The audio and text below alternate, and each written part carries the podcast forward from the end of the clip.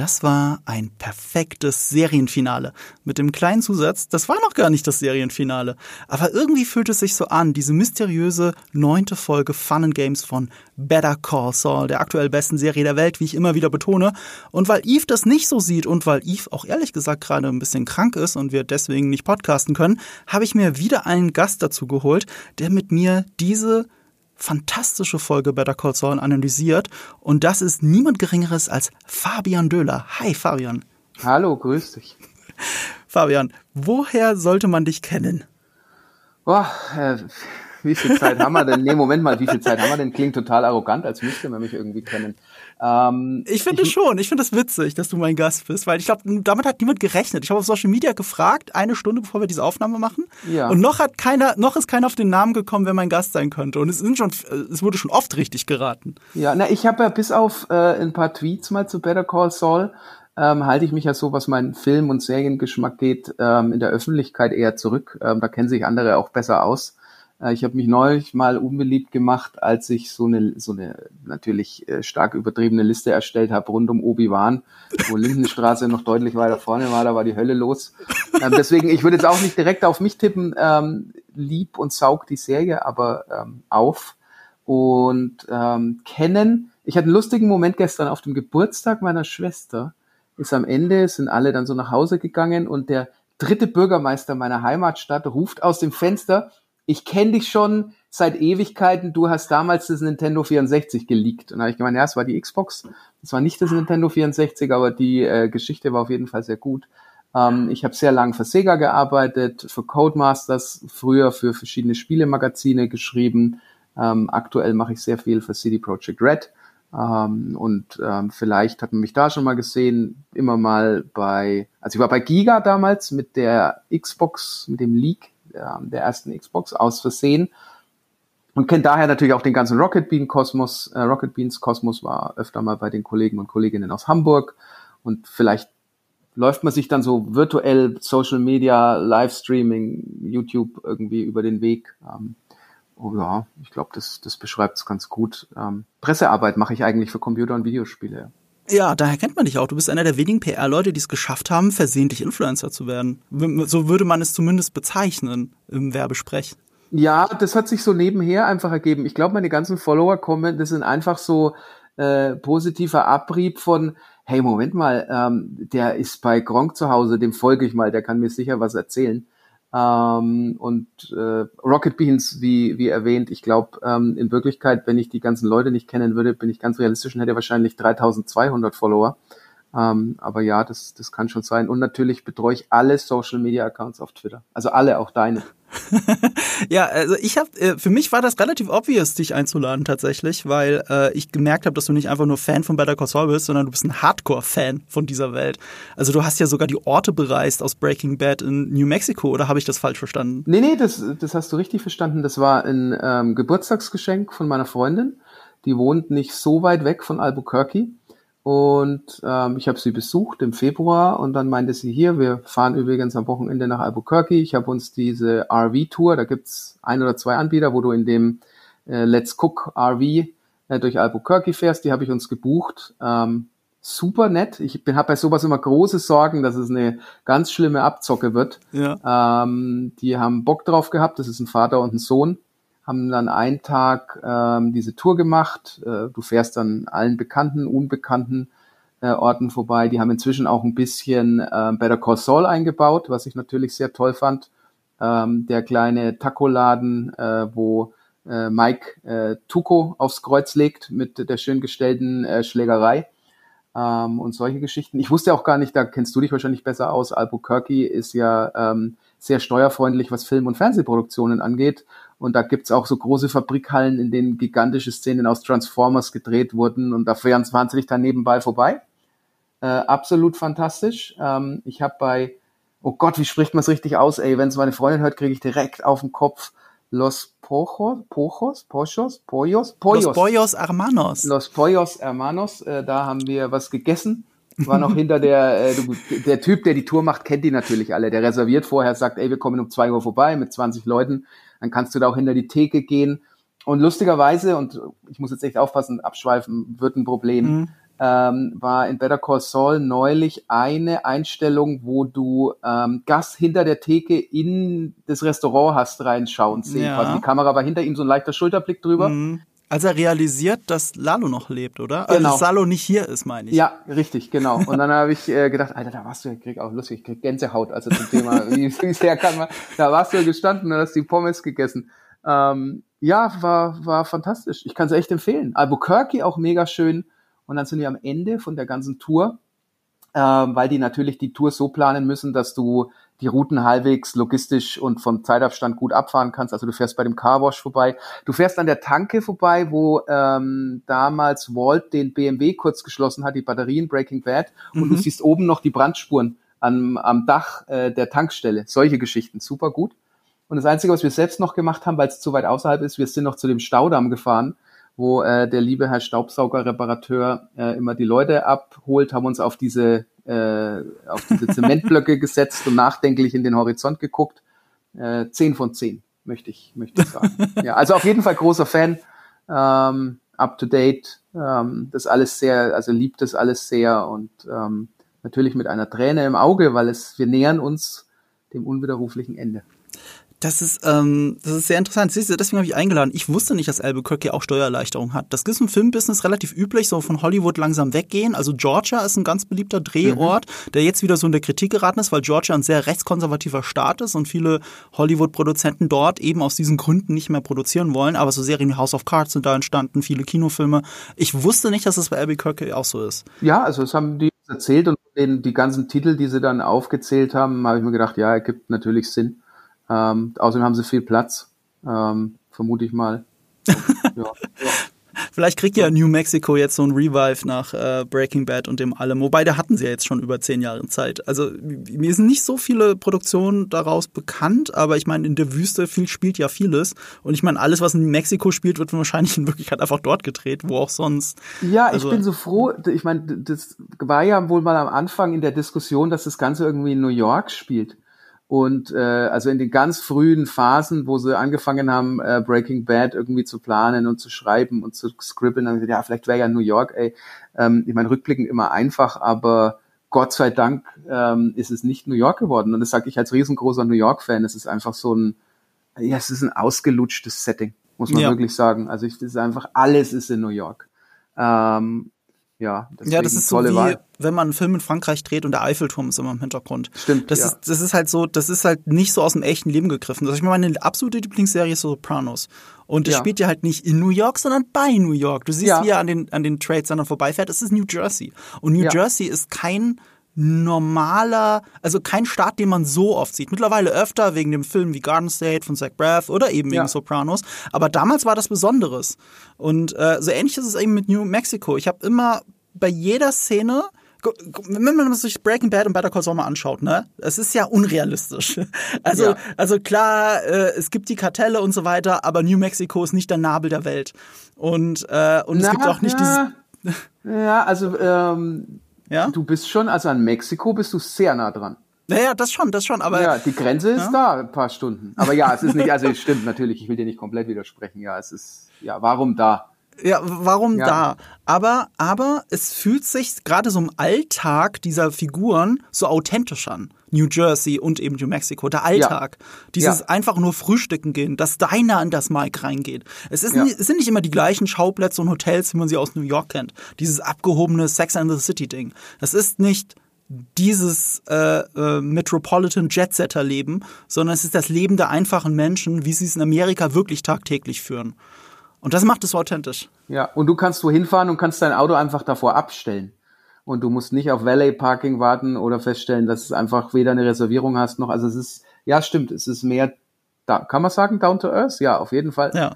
Ähm, und es ist auch lustig, wenn du dann da bist, wie das alles, also es, es klickt alles so. Und du denkst, hey, wenn er, wenn jetzt hier einer um die Ecke gefahren kommt, äh, das passt alles zusammen und die Illusion fällt nicht komplett zusammen, wenn du dir die Drehorte anschaust. Das mhm. ist alles komplett vorstellbar.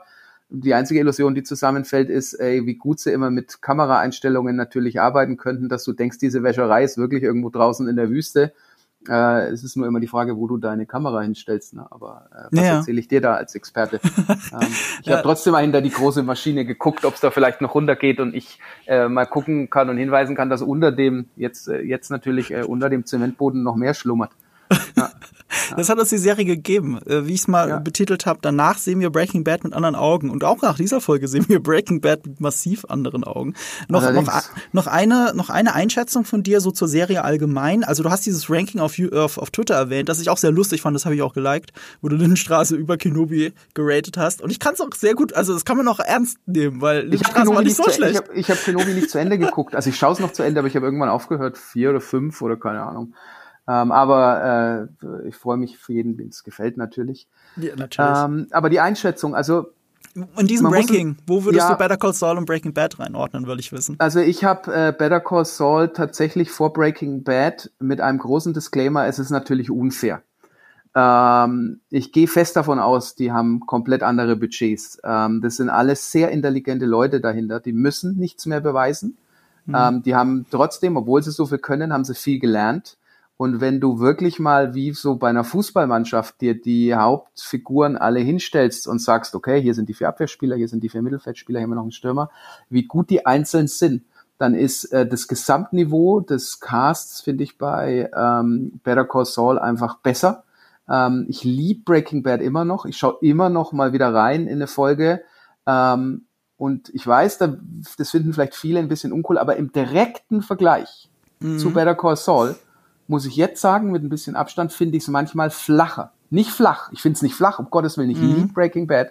Im direkten Vergleich finde ich es manchmal flacher. Natürlich gibt es immer noch unglaubliche Folgen, die äh, einfach, ich meine, was alles in der Wüste passiert ist, äh, wo du mit offenem Mund vorm Fernseher gesessen warst und jeder, der, der Breaking Bad zum ersten Mal guckt, weiterhin über Jahrzehnte mit offenem Mund vor dem Fernseher sitzen wirst. Aber die Vielschichtigkeit, weniger Druck, ähm, die Möglichkeit, das Pacing anders anzupassen, weil du wahrscheinlich nicht gleich am Anfang so und so viel Quote Leute, was auch immer abgreifen musst, weil alles einfach sicher ist. Und du weißt, was funktioniert und was nicht funktioniert. Ähm, das merkt man Better Call Saul an. Ähm, und deswegen ist für mich äh, auf, auf eins. Da waren schon Momente dabei, wo ich gesagt habe, selbst bei dem langsamen Anfang, über den immer noch Leute streiten, alles mit Absicht. Die wussten genau, was sie machen. Und wenn sie Leute verlieren auf dem Weg, okay, dann ist es vielleicht einfach nichts für die. Aber die Leute, die dranbleiben und dann sehen, wie sich das am Ende alles entfaltet, die werden einfach so oft belohnt und so toll belohnt, dass ich sage, gut, dass ihr es genau so gemacht habt und machen konntet. Also du, also wenn du sagst Breaking, äh, Better Call Saul auf 1, dann meinst du, es ist die beste Serie aller Zeiten. Habe ich das gerade Für, richtig verstanden? ja, für mich persönlich ist es die und Ja. das misst jeder ganz anders. Ähm, und ähm, wenn man sowas sagt, sehen es viele immer gleich als Kritik an ihrem Seriengeschmack. Mhm. Ähm, aber für mich sind es einfach, ähm, wie sehr freue ich mich auf die nächste Folge? Wie lang beschäftigt mich die nächste Folge danach? Wie oft ertappe ich mich dabei, dass ich ungefragt Leuten von der Serie ähm, erzähle oder sie auf Facebook, Facebook einfach unfriende, weil sie sie nicht gesehen haben. Äh, gestern erzählt mir, gestern erzählt mir Manuel Fritsch, er hat Dark nicht gesehen. Habe ich auch gesagt, okay, gut, dann äh, spielt bitte weiter Fang den Hut ähm, und schreibt da ein Review dazu. Äh, ähm, das ist halt, aber das ist persönlicher Geschmack. Ähm, es ist auch so ein, es ist ein enges, ne? also äh, es ist beides einfach so toll. Ähm, und natürlich eine Einschränkung, auch wenn ich mir keine Sorgen mache. Better Call Saul ist noch nicht vorbei. Wir haben viele Serien erlebt, die am Schluss ähm, Dexter, Lost, ähm, sicher auch ähm, Game of Thrones. Die, genau, die das Ende äh, kolossal versemmelt haben. Aber äh, wenn mich jetzt einer von den Autoren, den Producern, Regisseur anruft, sagt, pass mal auf, kannst du mir 50.000 Dollar leihen? Ich muss äh, hier, das wird alles gut, vertraust du mir? Ich schicke ihm die mit PayPal, Friends and Family, weil ich denen vertraue. Ähm, die haben mit äh, Breaking Bad ähm, bewiesen, wie man gutes Ende macht. Und ich war auch skeptisch vor der letzten Season von Breaking Bad.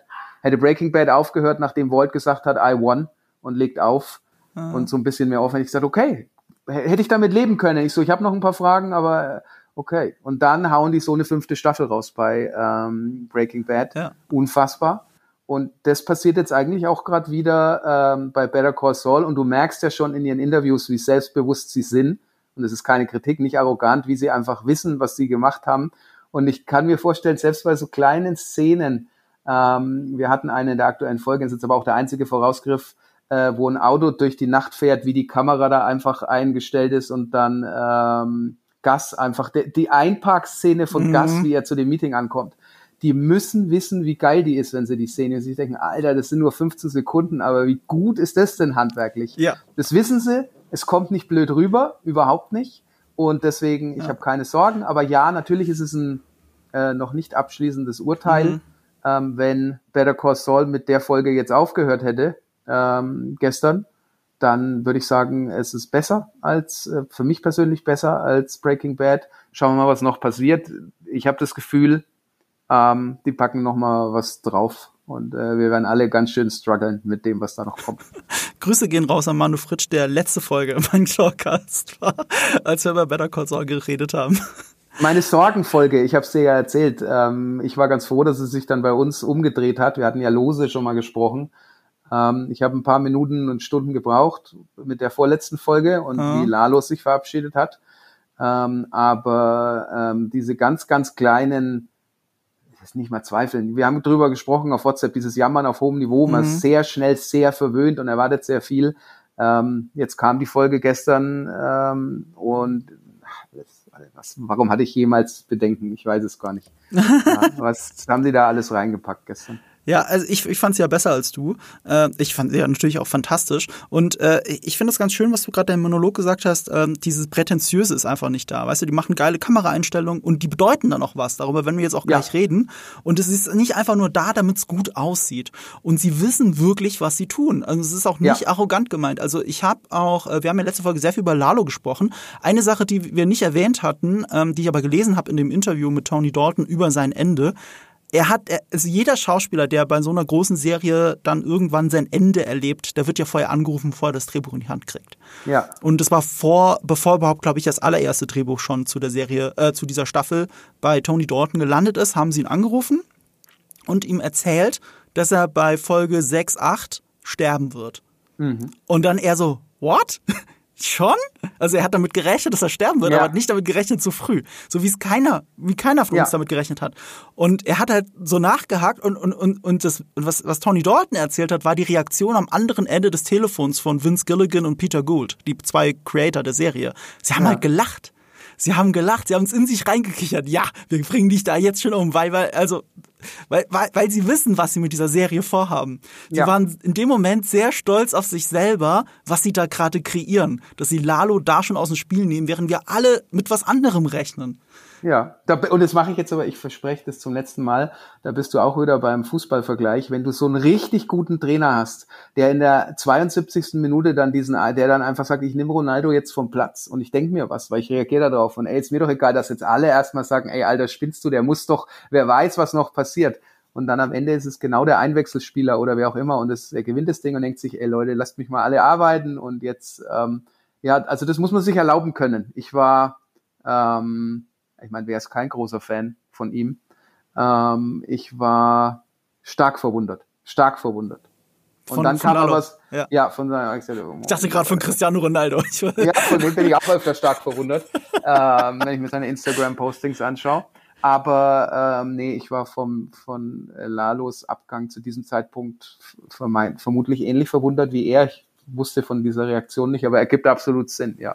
Ja. Ja, und diese dieser große Break, den diese Folge ja auch mit der Gesamtserie dann nochmal macht, der wird ja schon im Titel angedeutet. Die Folge, also diese neunte Folge heißt Fun and Games. Und damit folgt sie dieser Tradition, dass in der sechsten Staffel jede Folge bisher mit, mit einem and verbunden war. Es sind immer zwei Wörter, die miteinander verbunden werden. Und das war nicht von Anfang an so geplant. Also es gibt auch Shots von alten Drehbüchern. Da ist mhm. der Name noch TBD, to be discussed. Da ja. stand es noch nicht fest. Zum Beispiel die Lalo-Folge Point and Shoot. Die hieß nicht von Anfang an Point and Shoot. Das haben sie irgendwann aus der Folge rausgenommen, dieses Point and Shoot, diesen Satz und ihn als Titel genommen. Und dieses And ist ja immer so ein schöner Hinweis. Der offensichtliche Grund, warum diese Folge heißt, wie sie heißt, ist natürlich, weil es gibt diesen englischen Spruch, It's all fun and games until someone loses an eye. Also ja. im Deutschen so viel wie bis einer heult. Ja. bis einer heult ist es Spaß. Und wir haben aber jetzt diesen Punkt, bis einer heult, weil jetzt nicht nur das geheult wird, sondern jetzt ist es wirklich, dieser, dieser Spaß ist vorbei. Das steckt hier schon drin. Aber dieses End gewinnt jetzt auch nochmal eine andere Bedeutung, weil wir wissen, den Namen der nächsten Folge, Der ist nämlich Nippy. Ja. Ich weiß nicht, was Nippy bedeutet, keine Ahnung, aber da ist kein End mehr drin auf einmal. So wie es früher bei Better Call Saul ja auch nicht war. Es war nur in dieser Staffel bis zu diesem Punkt so. Und mit dem Ende dieser Folge ist es auch klar, weil dieses 1 und 1 oder 1 und 2 ist nicht mehr da. Es gibt nur noch das Eins. ja. Das End ist weg. Das ist das letzte Mal. Fun End Games. Es sei denn, die letzte Folge heißt nochmal so oder sowas. Das könnte sein. Ja, wir wissen es aber nur von der nächsten, ne? Wir Also wissen es bisher nur von der alle- nächsten. Ja. Ja, wir wissen, wer die Regisseure sind, wir wissen, wer die Autoren sind, aber wir wissen nicht die Namen. Ähm, und wie jetzt, das hat auch Manu so schön gesagt, jetzt ist immer, einer wird immer der Letzte sein. Zum letzten Mal Regie führt Michael Morris. Der hat die Folge Wine and Roses gemacht und das ist deswegen besonders, weil das die erste Folge dieser Staffel war und womit eröffnet diese Folge? Weißt du das noch? Nee, weiß ich nicht mehr. Das war das Haus von Saul Goodman, das gerade geräumt wird. Ah, Mit den okay, Krawatten. stimmt. Wo wir, ja, ja, wo sie alles eingepackt haben, du gedacht hast, Alter, genau, und sich äh, das Badezimmer äh, angeguckt haben. Oh und, ja. und stimmt. wie endet diese Folge? Mit welcher Montage? Das ist, Ja. das ist der Punkt. Also, also Michael Morris schließt diesen Kreis tatsächlich. Und äh, äh, geschrieben hat die Folge Gordon, äh, nee, Gordon Smith habe ich hier stehen, das ist doch falsch. Ich habe es mir nicht richtig rüberkopiert. Das war nämlich eine Frau. Oh, jetzt muss ich schnell nachschauen. Das war nämlich Ja, Anne. Sherkis oder sowas. Ja. Äh, habe ich nicht richtig copy-pasted. Anne Sherkis hat es geschrieben, genau. Und Anne Sherkis hat die Folge Hit and Run gemacht. Und das ist äh, eine, also auch in dieser Staffel, ähm, in der sie Howard das ganze Zeug anhängen, wenn du dich erinnerst. Ja.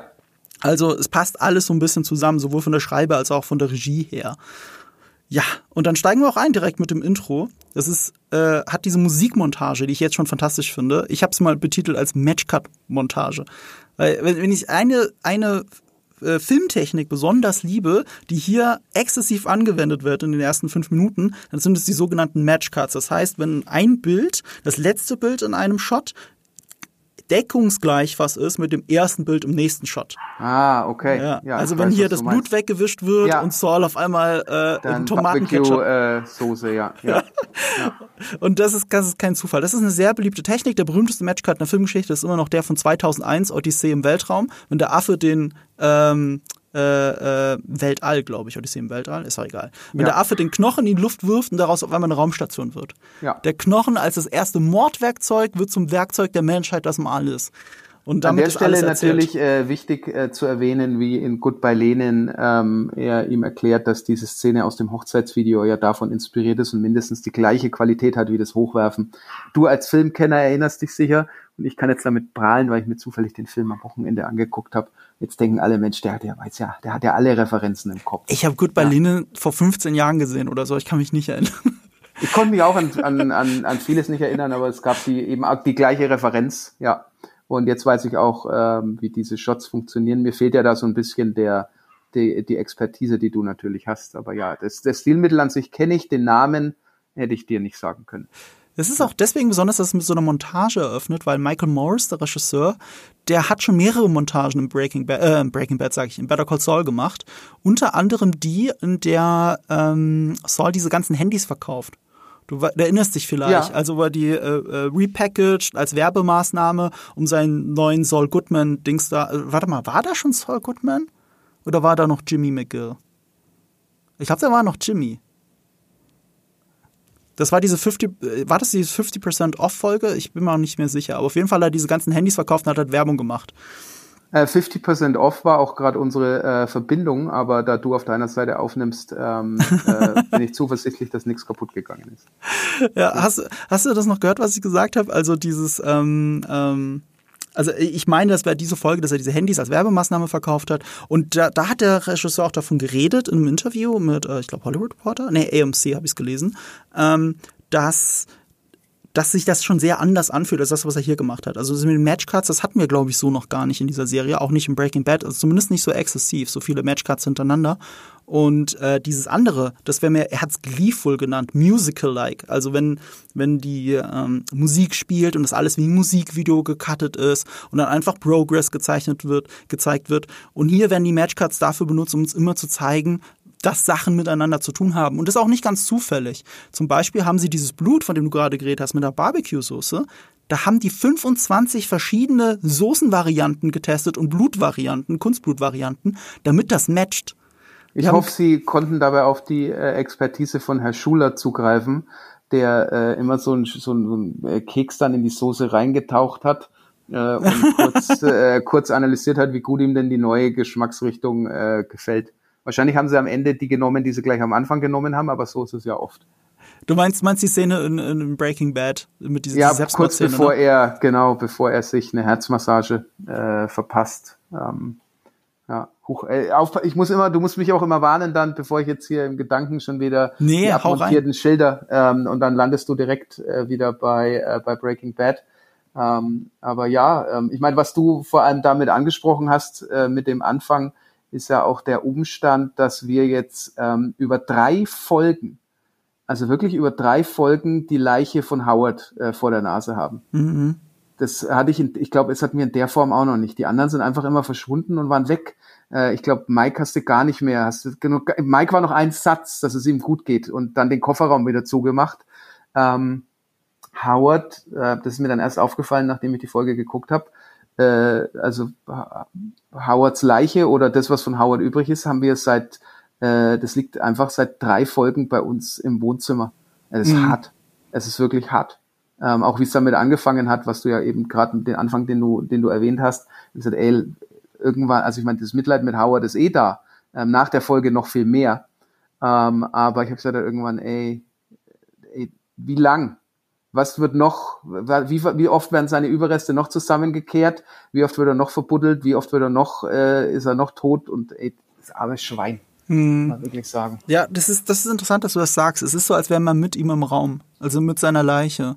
Äh, und für äh, echt lang. Das ja. Ende von der vorvorletzten Folge, dann in der letzten Folge am Anfang und dann über die ganze Folge und jetzt wieder. Was ich aber toll finde, was sie ja immer einbauen, und was ja auch so ein bisschen Better Call Saul mitträgt, ist, dass es auch immer so ein bisschen ein Behind the Scenes ist. Mhm. Und du erfährst so Dinge, wie sie denn eigentlich passieren. Und für mich war es tatsächlich so eine Frage, was passiert denn eigentlich immer, wenn mal wieder einer tot ist und der verschwindet? Landen die einfach alle immer nur im Fass? Aber es reicht ja nicht, dass sie im Fass landen. Wer ist denn das, der den ganzen Mist immer wieder so äh, zusammenbaut, äh, dass die Wohnung danach ähm, wieder, wieder aussieht? Wir erinnern uns auch an die ähm, erschossenen äh, Mitarbeiter von Gus Fring, die mhm. dann eben auf der Strecke blieben, bevor die im, im Knast auch alle starben. Da kam dann ja auch jemand in die Wohnung vermutlich und hat alles wieder sauber gemacht und hat die äh, Ciao was, glaube ich, ja. Ähm, und ich finde es schön, dass sie einem ähm, solche Sachen zeigen und das fand ich auch immer am schönsten dann ähm, und erinnert mich lustigerweise dran, an äh, Walking Dead, was mich am meisten fasziniert hat, war so ein kleiner Rückblick. Wie ging es eigentlich los? Was passiert eigentlich? Wie war das alles? Also nur in Walking Dead, bitte nicht äh, in dem äh, in dieser Prequel-Serie. Ähm, und das machen sie oft. Gefühlt machen sie es öfter. Vielleicht korrigierst du mich jetzt. Aber du erfährst einfach, ach so war das damals, ach so funktioniert es, ach da waren die schon mal am Pool gesessen, ach da ist der Hintergrund und äh, das kriegen sie schon besonders gut hin, weil wenn du ähm, Better Call Saul gesehen hast, macht es natürlich doppelt Spaß, jetzt so Sachen aufzusaugen. Ah, okay, so wurde dieses Labor damals gebaut, weil das Labor war ja dann einfach irgendwann da. Ähm, und das ist einfach vielleicht mhm. eins meiner Lieblingselemente, wo ich dann auch nochmal den Schritt zurückgehe und sage, warum es einfacher ist für sie natürlich äh, einen abzuholen, weil sie jetzt die Möglichkeit mhm. haben, einfach zu sagen, ja übrigens, so funktioniert das, was mhm. ihr liebt und es ist ein toller Blick hinter die Kulissen. Sie gehen halt auch immer einen Schritt weiter. Sie geben dir nicht nur den Blick hinter die Kulissen, ah, deswegen ist das Labor da, weil das habe ich mich damals nicht gefragt. Ich habe halt gedacht, ja gut, das ist Gus Fring. Wir haben gesehen, wie organisiert, was für ein Organisationstalent er ist und was für ein Aha. Heimlichtour. Natürlich kriegt er das irgendwie hin. Aber sie haben dem Ganzen ja Bedeutung gegeben. Das ist ja errichtet ja. auf dem Blut von Werner Ziegler, den du ja, ja auch zum Beispiel persönlich getroffen hast, den ja. Schauspieler. Wie heißt er nochmal? Ich kann es dir jetzt auswendig nicht sagen. So. Für mich ist es, ich, für mich ist es, ich habe ihn auch tatsächlich, ich habe es dann im Kino, habe ich nachgeguckt, äh, wie ich ihn gesehen habe bei den Hofer Filmtagen, aber er konnte gut damit umgehen, er, dass, ich habe natürlich den Namen vorher gegoogelt, aber dass ich dann auch gesagt habe, ob ich bitte ein Foto mit dem Herrn Ziegler haben kann und schön, dass schön, dass es ihm gut geht. Ja, ähm, ja also es, es ist nicht einfach, es ist eigentlich nichts da, nur für den Zweck des Daseins. Ja, ja, genau. Ich meine, ist auf, ja. errichtet auf dem Blut von Werner Ziegler. Und wie wir jetzt ja wissen seit der letzten Folge, es ist errichtet auf dem Blut von Howard Hamlin und Lalo Salamanca. So, ja. wir sehen dieses Labor nicht mehr mit denselben Augen. Nicht, weil wir ja wissen, wie es entstanden ist, sondern wofür es steht.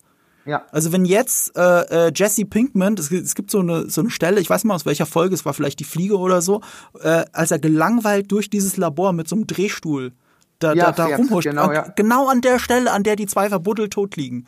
Das ja. ist halt, das hat jetzt ein anderes Geschmäckle. So, ich sehe diese Serie einfach mit anderen Augen und es nicht, weil ich weiß, wo es herkommt, sondern was es bedeutet. Und das ist halt das Großartige daran. Ja. Ja. Äh, und und äh, eines dieser Behind-the-Scenes-Dinger noch, also ähm, was man sieht, wie sie das alles machen, was ich sehr schön finde, war diese Kugel, die sie da aus der Wand ziehen. Du mhm. siehst es ja aus der Perspektive der Wand, also so in ja. den Raum rein und wie Mike das macht. Und wenn du so, so ein bisschen von der Location her drauf achtest, weil es im Shot davor gezeigt wird, die Kugel ist halt neben dem Bild eingeschlagen, an dem der Plan hing. Und noch das Blut so drauf gespritzt ist. Ja. Das ist, das ist dieser Plan von den beiden, der zu all dem geführt hat, zu einer Kugel in der Wand neben diesem Bild und dem Blut da drauf. Und Mike ist derjenige, der diese Zettel abnimmt. Der Plan ja. war ja schon perfekt ausgeführt und so weiter. Und wie eine Trophäe hatten sie den Plan aber immer noch an der Wand. Sie mussten ja nicht nochmal an der Wand haben. Das war ja nur zum Abnehmen, drauf gucken, okay, der Schritt, der Schritt, der Schritt folgt jetzt. Das ist ja schon alles passiert. Und sie haben sich nie die Mühe gemacht, dieses Bild abzuhängen, weil es wie eine Trophäe da hängt. Das ist unser größter Coup. Wie viel Spaß sie doch hatten. Ja. Ja, und wie sie jetzt immer äh, diese Geschichte weiterleben müssen. Mhm. Ähm, das war vielleicht für mich auch der schmerzhafteste Teil ähm, von der aktuellen Folge, ähm, wenn du äh, quasi die Lüge, wenn du nicht freiwillig äh, entscheidest, dass du mit so einer Lüge weiterleben musst und die jetzt nochmal offiziell verifiziert wurde, deine Lüge, und ähm, der Healing-Prozess, der ja, glaube ich, zumindest zweimal oder der angesprochen wird, du weißt eigentlich, dass der nie starten wird, weil du mhm. alle, also du hast nicht nur, du hast es nicht nur kaputt gemacht, und da können wir jetzt so viele Beispiele nehmen. Du hast ähm, zerstört und dann hast du nochmal draufgepinkelt und dann hast du nochmal und es wird immer so bleiben und es gibt kein Zurück und du kannst es nie mehr gut machen und das, ja, ähm, habe dann die Folge auch nochmal angeguckt.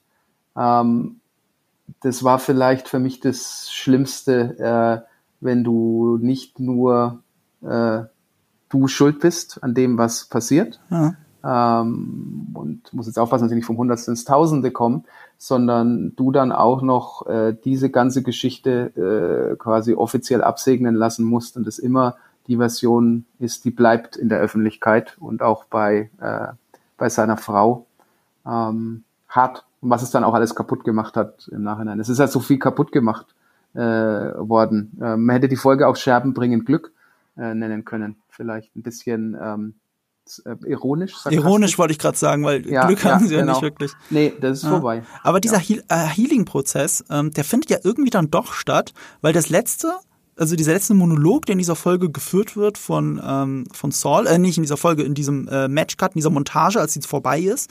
Er sagt ja, one day we'll wake up und wir werden halt nicht mehr dran denken. Eines Tages werden sie aufwachen und werden nicht mehr dran denken, sie werden es vergessen haben. Das ist seine Vorstellung von Healing-Prozess. Und genau das zeigt uns ja diese Folge. Eines Tages wacht er auf und er denkt nicht mehr dran.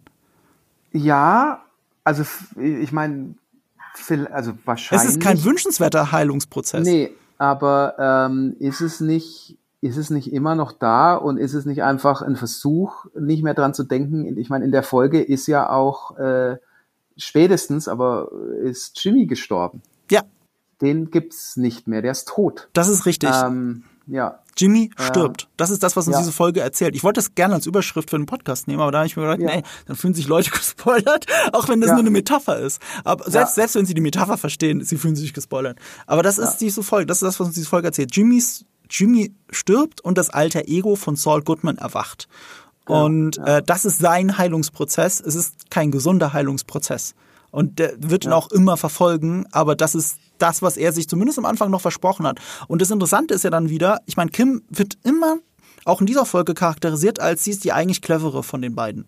Sie ist die schlauere, sie kann auch die perfidere sein, aber sie ist auf jeden Fall die, die weiter voraussieht als er. Und deswegen hat sie sich da rausgezogen aus dem Ganzen. Weil diesen ja. Heilungsprozess, den er möchte, das ist nicht der, den sie möchte. Ja. So interpretiere ich das zumindest. Ähm, und das ist halt, ja, dieses Lied, das er noch im Hintergrund spielt, To End a Perfect Day. Also noch äh, genau diese Ironie, dieser Sarkasmus, den du gerade gemeint hast. Das ist das, was in diesem Lied mitschwingt. Ich habe gar nicht so sehr auf den Text geachtet, aber dieses End a Perfect Day kam, glaube ich, mehrmals vor. Und das hat sich bei mir so manifestiert, dass ich das direkt aufgeschrieben habe, weil das war das. Eine perfekte Montage, um einen weniger als perfekten Tag eigentlich zu zeigen.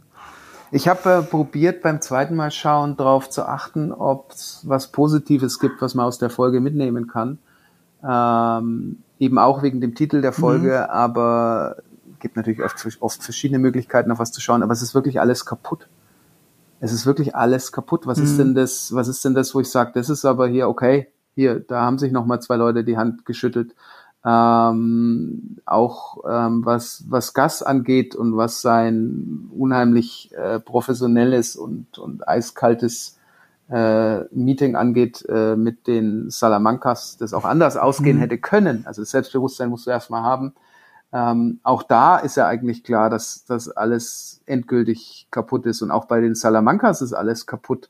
Und ähm, bei Kim ist alles kaputt. Und bei Howard und seiner Frau ist alles kaputt. Und Jimmy stirbt.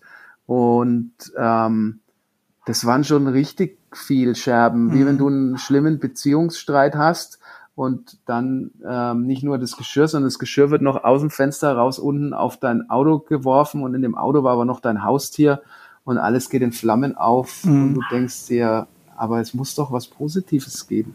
Hast du was, hast du was gesehen? Ähm, habe ich was übersehen? Äh, ich glaube, manches davon hat eine gewisse Melancholie, weil es eine gewisse Hoffnung hat. Also wenn wir zu Gus Fring, Gus Fring auch gleich kommen, er hat, glaube ich, ein Ziel. Aber ja. das, was das Ende, das wir hier gesehen haben, ist, er kann dieses Ziel noch nicht erreichen. Er muss es erst erreichen, um seinen Frieden zu finden. Er hat ja. zumindest ein Ziel. Mike hat sich Absolution erhofft und hat sie nicht bekommen. Ja. Ähm, also ja, das sind sehr viele, äh, wie, wie hat es der Regisseur genannt? Es sind Endings. Diese Folge erzählt ja. sehr viele Endings. Deswegen mhm. hätte sie auch irgendwie als Serienfinale sogar funktionieren können. Es sind halt keine befriedigenden Endings, aber es sind Enden, die Sinn ergeben. Sie, geben vor allem, sie ergeben vor allem Sinn als Prequel. Weil jetzt am Ende dieser Folge ist jede Figur an dem Punkt, wie wir sie in Breaking Bad kennengelernt haben. Ja. Und das ist halt, äh, ja, so interessant. Deswegen fragen wir uns ja, was, was passiert doch in diesen letzten vier Folgen? Es sind noch vier Folgen. Guck, was in der einen Folge passiert ist, guck, was in der Folge davor passiert ist, guck, was in der Folge davor passiert ist. Wie viel passiert in einer Folge und es sind noch vier. Wir können es gar nicht ausmalen. Das wird unfassbar. Wir sind durch zehn Loopings durch. Wir können aber nicht sehen, wie die Achterbahn hinter der Kurve weitergeht, weil da ist dieser Berg. Und dann, ähm, es erinnert mich schon dran, ähm, wie ähm, Hank äh, das Buch gefunden hat auf der Toilette und hm. dann hat eins und eins zusammengezählt hat, WW.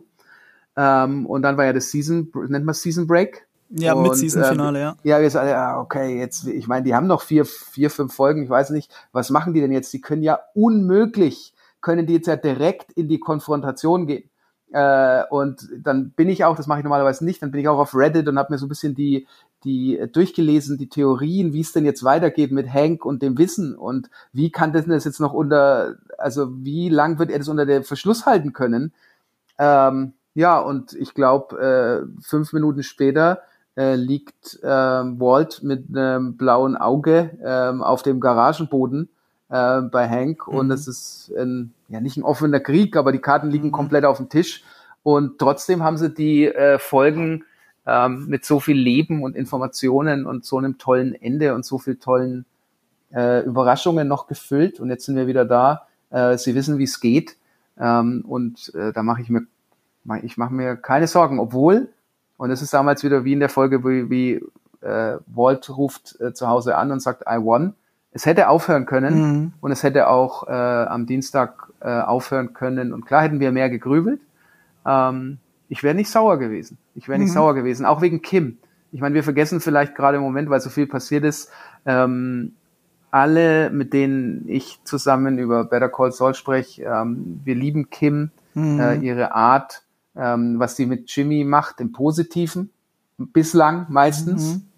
ähm, und, und wie gut die zusammenpassen. Ähm, und wir haben uns so viel Sorgen schon gemacht und immer die Drohungen, ey, wenn Kim was passiert, bin ich raus.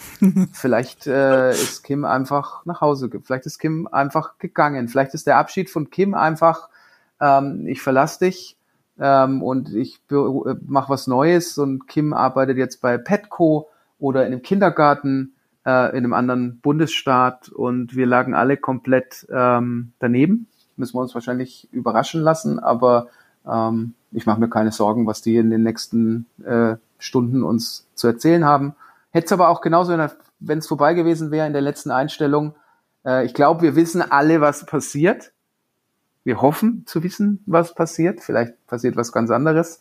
Ähm, oder wir, wir, sehen diese, Letz-, diese letzte Einstellung gar nicht mehr also wir sehen die sehr vermutlich nicht am Anfang der nächsten Folge. Ich weiß ehrlich gesagt so nicht, welche Einstellung du gerade meinst. die allerletzte, äh, wenn äh, äh, Saul sitzt Saul, am Schreibtisch ah, okay. und der nächste der nächste Klient, Klient? Ja, der nächste Klient, sein nächster Kunde Ach, kommt so rein. so hast du das interpretiert.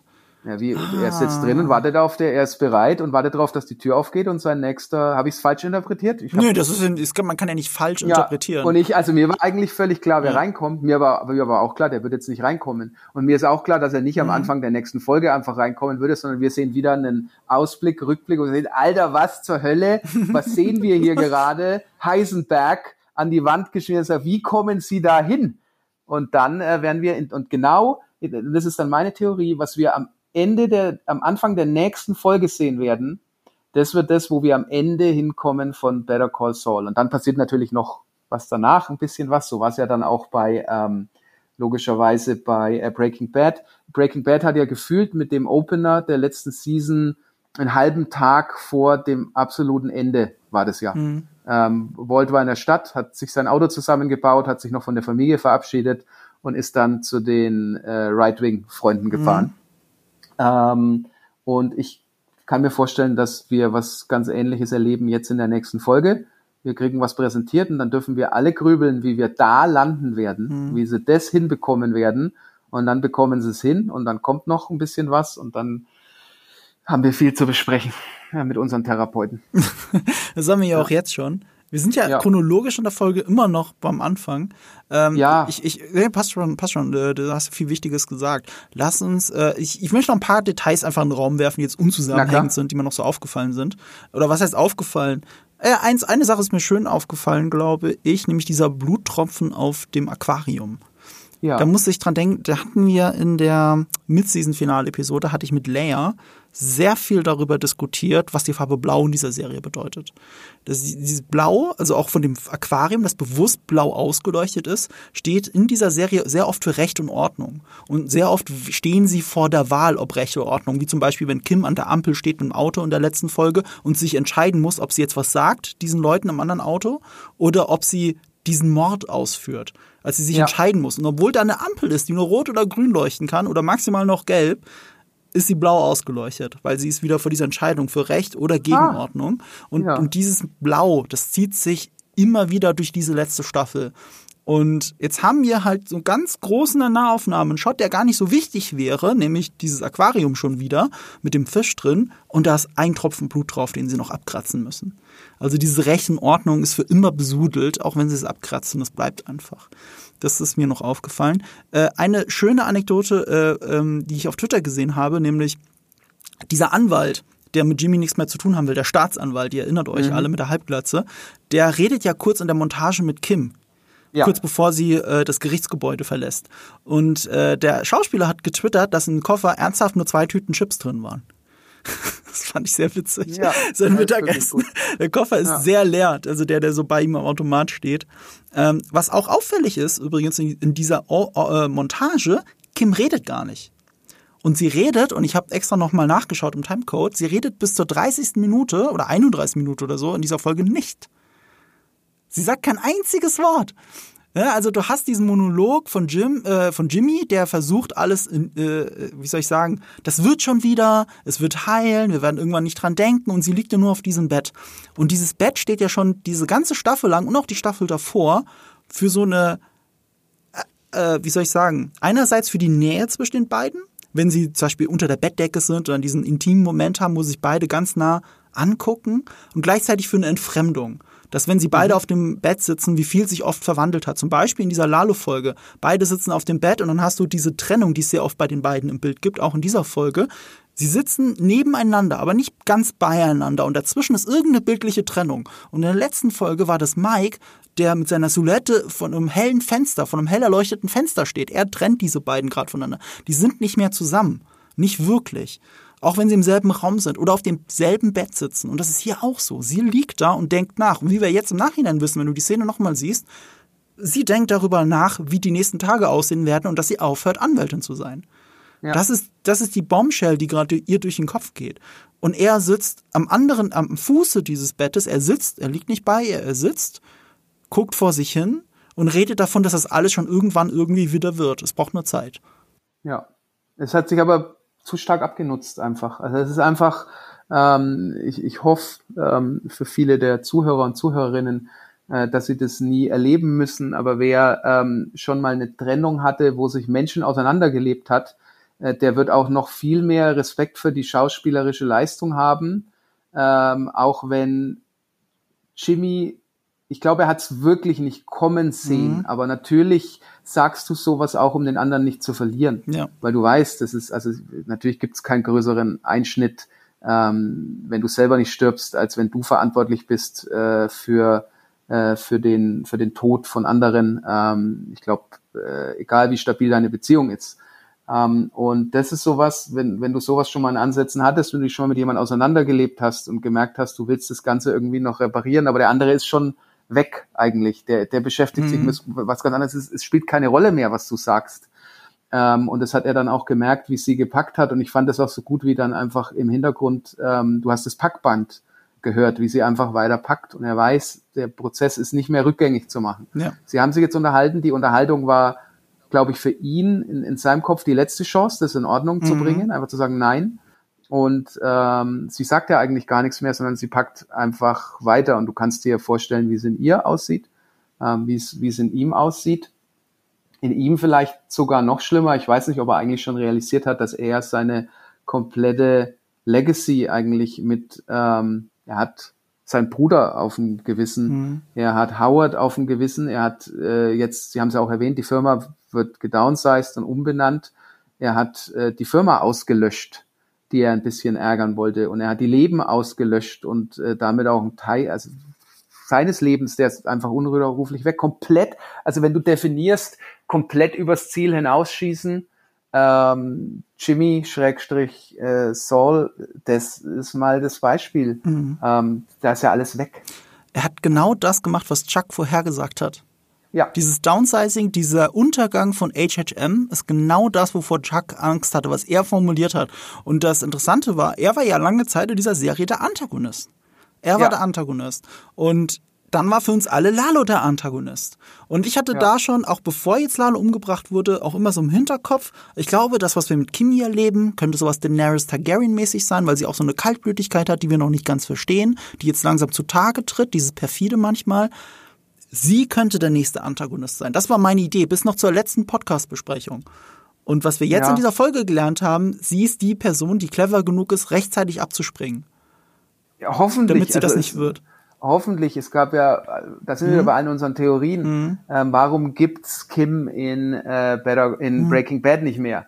Ähm, ist irgendwo verschleppt, Kartell, hat das falsche Auto in die Luft gesprengt, ähm, ist im Gefängnis, was auch immer. Ähm, könnte aber auch sein, dass sie einfach Jimmy verlassen hat und, und ist gegangen. Ähm, ich fand die, die Szene dazu in der Parkgarage, ich habe gedacht, dass sie ihm da schon mehr erzählt, aber du hast schon gemerkt und da auch wieder kann man das Schauspielerische nicht genug äh, loben, wo sie ihn dann doch noch, also sie küsst ihn ja nochmal, fährt mhm. dann mit ihrem eigenen Auto aus der, aus der äh, Garage weg, aber da hat ja schon dieser, also der in dem Kopf war ja der Prozess mhm. Schon begonnen. Der hat ja schon begonnen, indem sie gesagt hat, sie gibt äh, ihre Anwaltslizenz mhm. zurück oder gibt die auf. Und da hat auch der Trennungsprozess ja begonnen und er hat es noch gar nicht gemerkt. Ja, ähm, genau. Und das ist schon, schon hart. Und wenn du sowas schon mal hattest im Leben, ähm, und dann oft so zurückschaust und denkst dir, woran ist denn die Beziehung gescheitert? Denkst dir, ich hätte es ja eigentlich, ich hätte sehen können. Warum mhm. habe ich das denn nicht gesehen? Es war doch, ähm, aber ja, er, liebt sie Zu sehr. 3000 Prozent hast du recht. Also diese Szene ja bei dem Bett, wo er noch vor sich hin labert und sie aber schon geistesabwesend nur noch da liegt, zusammengekauert. Ich schwöre ja. bei Gott, ich habe das eins zu eins erlebt und ich sag nicht, welche von beiden Personen ich war, ob ich hier zusammengekauert ja. auf dem Bett war oder die, die noch versucht, die Beziehung zu retten. Aber ich kenne das zu 3000 Prozent und du hast absolut recht, deswegen fühlt sich das so authentisch an. Und auch dieser Abschiedskuss dann in der Garage zwischen den beiden, das ist ein Abschiedskuss. Er hat es nur noch nicht kapiert. Genau. Wir saßen ja. da und wir haben gedacht, oh fuck, das ist ein Abschiedskuss. Dieses Bild auch wieder, es war symmetrisch, es war getrennt, es war diese letzte Verbindung, die Lippen genau in der Mitte des Bildes, die sich ganz Ja. kurz berühren und sie steigt in ihr eigenes Auto und sein steht aber auf der anderen Seite. Sie nimmt ihren Besitz und geht und er bleibt Ja. da mit seinem Besitz zurück. Genau das haben wir da gesehen. Vielleicht sollten wir nochmal einen eigenen Podcast machen und über unsere tragischen Trennungen dort besprechen Bitte nicht. und verarbeiten. Ja. Bitte ja. nicht. Das habe ich schon viel gemacht und diese Serie wühlt vieles wieder auf. Ja, ja. es, ist, es ist so hart. Es ist so hart. Ähm, aber was ich sagen wollte mit den Antagonisten, also ich dachte kurze Zeit, Kim ist so eine Art Antagonist oder wird dazu aufgebaut. Und sie macht diesen rechtzeitigen Absprung. Und was uns diese Folge erzählt, ist ja am Ende des Tages, er war die ganze Zeit sein eigener Antagonist. Saul Goodman ist der Antagonist. Das, was sich Ja. hier aufgebaut hat. Wir haben eine Origin-Story von einem Bösewicht eigentlich gesehen.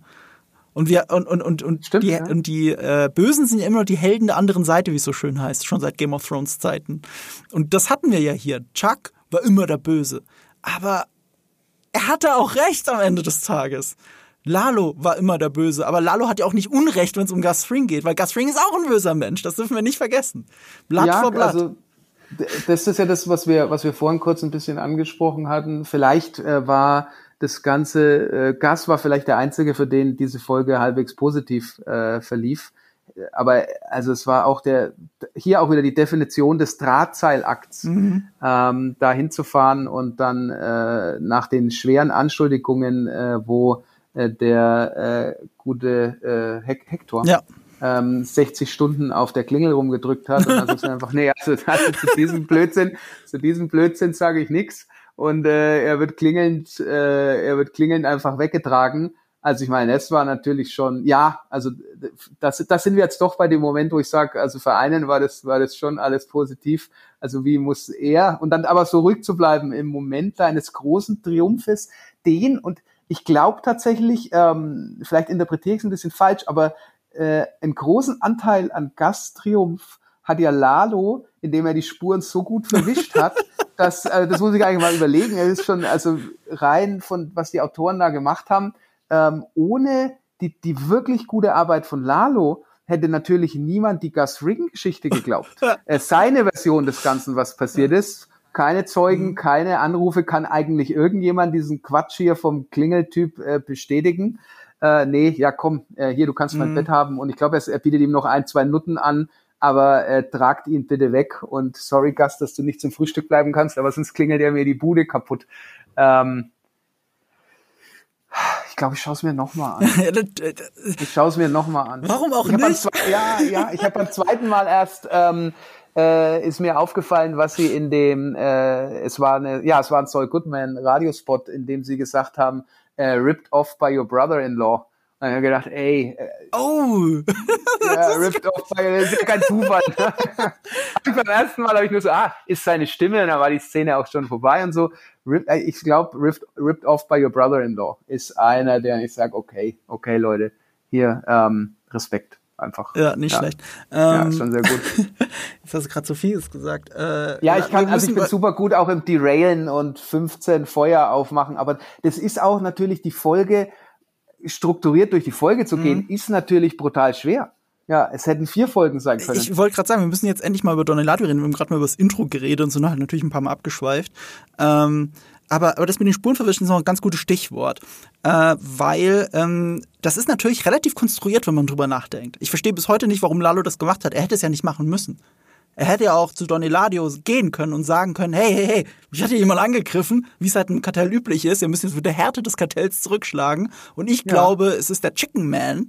Und natürlich würde Don Eladio ihm nicht glauben und dann würde es Lalo beweisen müssen, aber es gibt keinen Grund, warum Lalo seinen Tod faked. Verstehst du? ja, Den gibt's klar. eigentlich nicht. Und das ist halt konstruiert. Äh, aber apropos Konstruktion, ich muss eine Sache nochmal korrigierend dazu sagen zu der letzten Podcast-Folge. Da hat sich Manu hat sich, hat sich sehr gestört daran, dass ähm, Gus Fring in diese Fabrik kommt. Und äh, dass das ja Lalos Plan gewesen sei und deswegen sei das sehr konstruiert das ist natürlich nicht Lalos Plan gewesen, haben mich sehr viele von euch nochmal darauf hingewiesen. Ich hatte das, ich hatte Manu an der Stelle gar nicht so verstanden, weil für mich ist es konstruiert im Sinne von, ist es plot convenient, dass die zwei an der Stelle zusammentreffen. Der Plot Ja. möchte, die Autoren möchten, dass sie da zusammentreffen, weil das ist der ultimative Showdown. Sie wollen das nicht weiter rausziehen. Normalerweise Ja. wären die sich da ja nie begegnet, egal wie clever Gus ist, er kann ja nicht so blöd sein und da hingehen. Ja. Ja.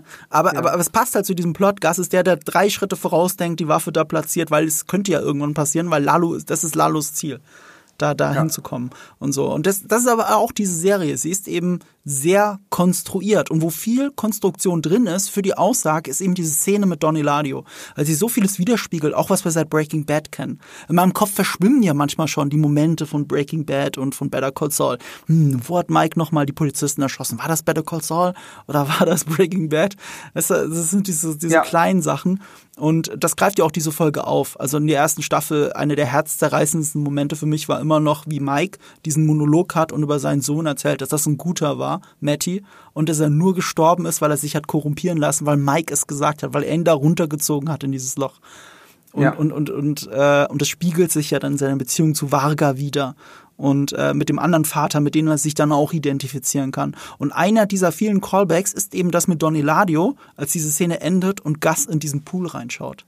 Ja. Das ist eins zu eins der Shot, äh, wie als sein, ähm, also erstmal als sein Freund äh, Max gestorben ist, sein äh, Poyos Hermanos, sein Bruder, äh, äh, was, Los Poyos Hermanos heißt umsetzt, die Geflügelbrüder, oder? Die Hühner, Hühnerbrüder oder irgendwie sowas. Du stellst mir Fragen. Ja, irgendwie so, Ja, ne? Also ja. Dafür steht das ja. Also in diesem Laden steckt schon drin die ewige Freundschaft, Fragezeichen, zu seinem Freund Max. Und, äh, und dieser Shot wird natürlich wieder ausgekramt. Das ist ja auch der Shot, in dem Don Eladio dann stirbt, wenn du dich erinnerst. Als Don Eladio vergiftet wird Ja. und Gas irgendwie noch angehen will, fällt er stattdessen in den Pool rein und ertrinkt. Ja. Und dann steht, thront auch Gas wieder, so ähnlich wie bei Lalo, so über ihn, bevor er selber zusammensackt, genau wie bei Lalo. Gas ist ja immer be bemüht, die Haltung zu wahren, bis die Person, die es betrifft, das nicht mehr sehen kann und dann sackt er zusammen. Dann kommt der ehrliche Gas. Selbst sein Tod ist ja genau das in der Serie. Stimmt, er rückt ja. die Krawatte zurecht und Ja. sackt dann erst zusammen. Das ist, das ist Gus Fring.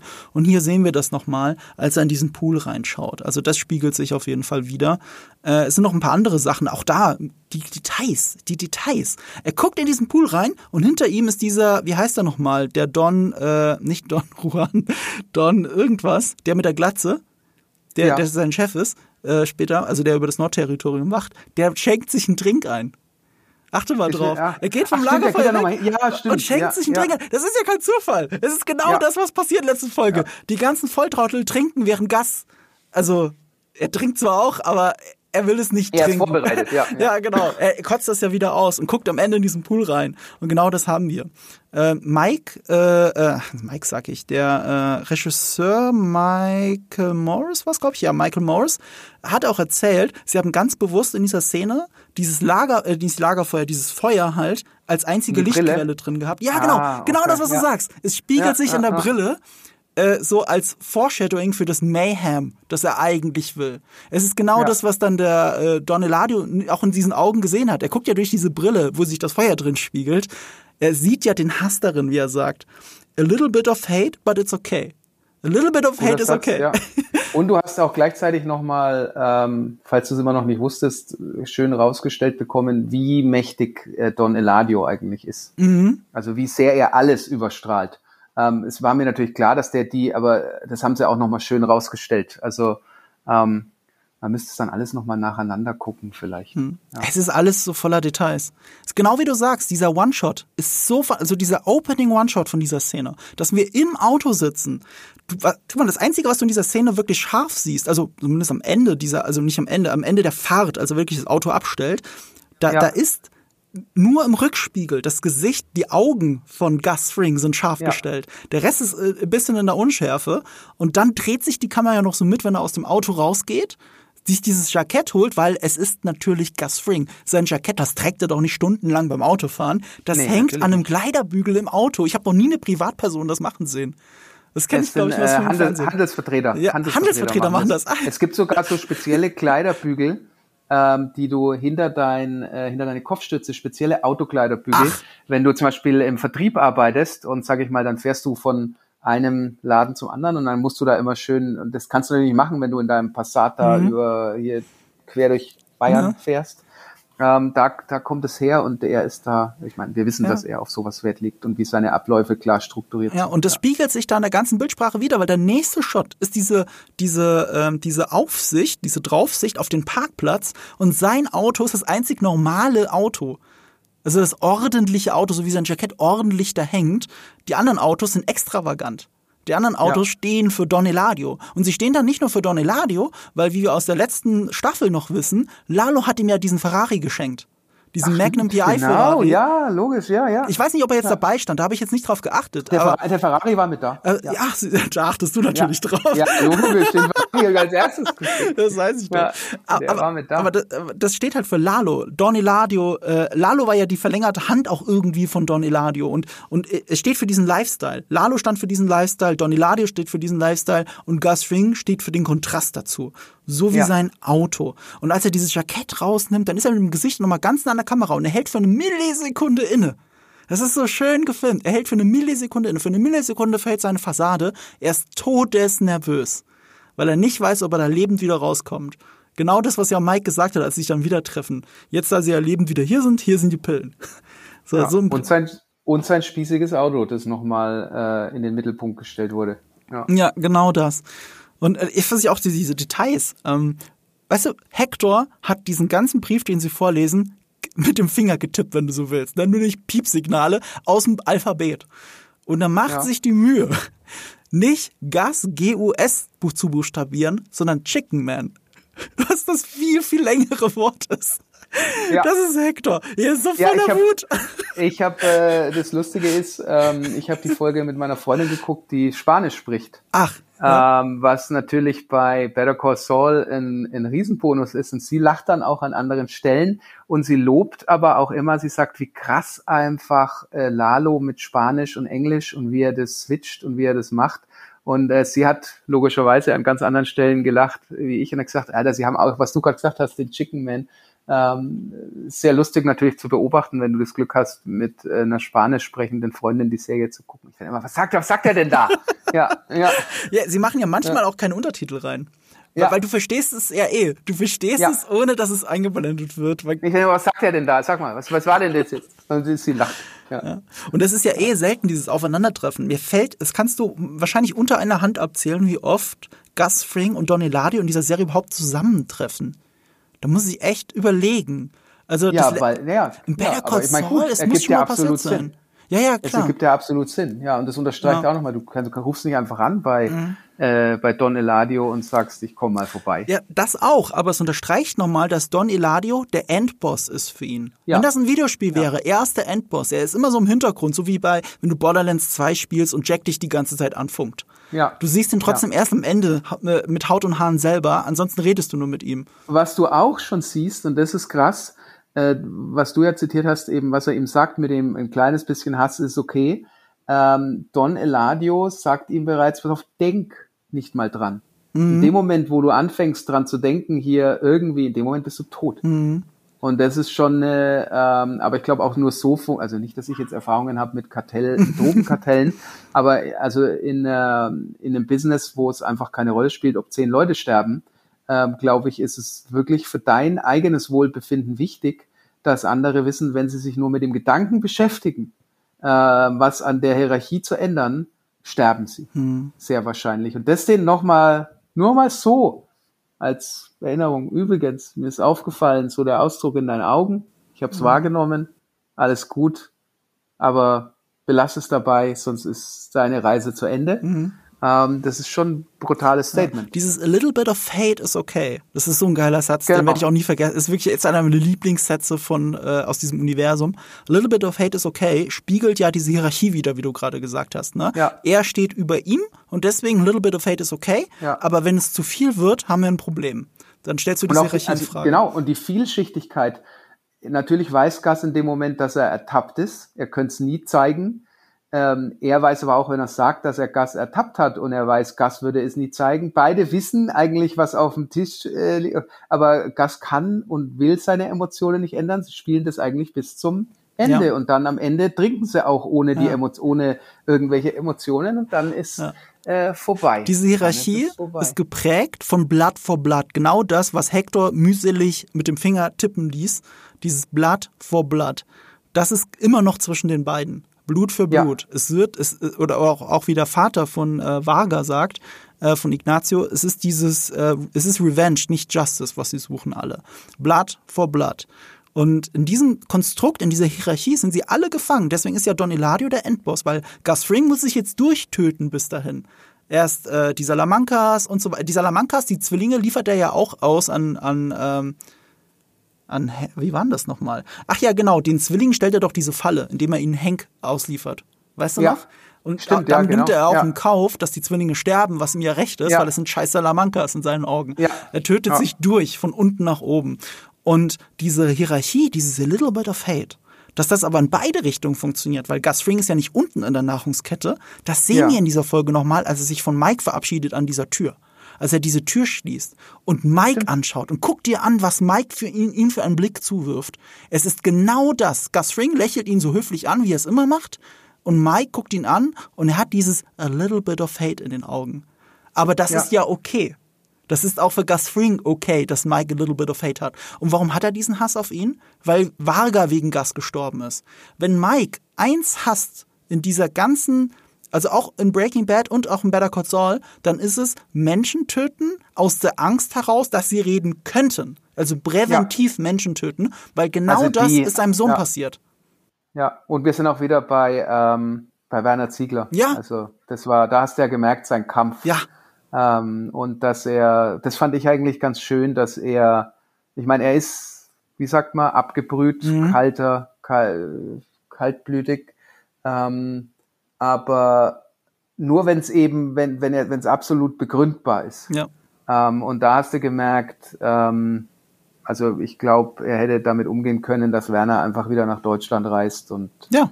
Und aber ja, es gibt einen anderen ja. Weg, aber dieses Präventiv-Töten ist ihm zuwider, zutiefst ja. zuwider. Das hat bei. Werner gab es schon erste Risse zwischen ihm und äh, Gus Fring, aber Vaga Nachos Tod, das hat es auf die Spitze getrieben, weil das hat ihn an seinen Sohn erinnert, an seinen eigenen Sohn. Werner hat ja wenigstens Fehler vorher gemacht. Aber Vaga hat keinen Fehler gemacht. Vaga hat gemacht, was man von ihm verlangt hat. Ja, und dann will er ja auch in der Folge, ähm, das sind wir beim Thema, wer alles verloren hat, ähm, quasi, er, er macht ja was Gutes und will die Hand hinstrecken und erklären, ähm, wie es eben ist mit, mit dem Verlust des Sohnes mhm. und was, warum das passiert ist. Und äh, aber der Handschlag wird halt nicht, also die ausgestreckte Hand wird mhm. verhungert. Und ich glaube schon, dass das viel mit ihm macht in dem Moment. Er geht schon ja. sehr aus sich raus. Ja, ja, genau. Er, er geht sehr aus sich raus, um eine gewisse Art von Absolution oder Closure, wie es im Englischen heißt, zu kriegen. Und die kriegt er aber nicht. Und das ist auch ja. so enttäuschend für ihn. Und äh, ich weiß auch nicht, ob er wirklich draus lernt. Das bleibt jetzt unserer Interpretation überlassen oder dem, was noch passiert. Aber er ist mit diesem auch in seiner Rache, Blatt vor Blatt, er ist genauso da drin gefangen in diesem er ist unfrei. Und das wird auch in dieser Szene, du sagst ja, er reicht ihm ja sinnbildlich die Hand. Und es ja. geht ja de facto gar nicht, weil ein Gitter zwischen den beiden ist. Ja. Es ist ja auch kein Zufall. Ich meine, wenn du so eine Szene drehst, du hättest ihn ja auch vor die Tür stellen können. Warum soll er nicht da stehen? Nee, sie stellen ja. ein Gitter dazwischen. Die beiden sind physisch voneinander getrennt. Es gibt keine gemeinsame Welt für die beiden. Der ähm, Vater von Nacho, der ist frei. Und Mike ist ja. unfrei. Er ist hinter Gittern. Es gibt auch so schön äh, einen Shot von der Seite genau. Und da ist das Gitter zwischen den beiden. Aber es geht so um die Ecke und Käf ähm, und setzt ihn komplett in diesen Käfig rein. Mike sitzt dann hinter Gittern in diesem Shot. Nicht nur, weil er äh, einen, einen, einen ungerechten, einen, einen unrechtmäßigen, einen kriminellen Pfad geht, sondern weil er unfrei ist. Weil er gefangen ist in dieser Hierarchie des Blood for Blood und a little bit of hate is okay. Ja. Und der Vater von Nacho ist es nicht. Und deswegen dreht er sich um und geht und Mike bleibt stehen. Oh, diese Bildsprache, ey. Ich sag's dir. Ja. Little bit of wir brauchen, wir brauchen äh, positive Vibes, aber. Es, es äh, kommt noch mehr negative. Also du hast ja gesagt, bei Gas ist es noch ein bisschen positiver, weil ja. da haben wir wenigstens einen Ausblick. Er, er kommt heim und macht die Fenster auf. So, und das ja. ist halt so, dieses Fenster aufmachen, Freiheit. Er, er, er sieht seine Nachbarschaft wieder. Er kommt auch rein wie ein Handelsvertreter, genau wie du gesagt hast. Er hat diesen Koffer noch so mit dabei, den er erst so reinzieht in die Wohnung, ne?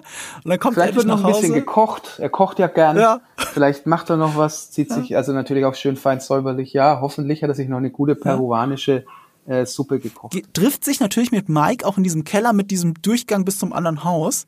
Und symbolischerweise, seine Seite des Hauses ist ja die aufgeräumte mit den Klamotten noch in diesen Kästen drin im Schrank. Ja. Da ist ja sonst nichts in diesem Keller.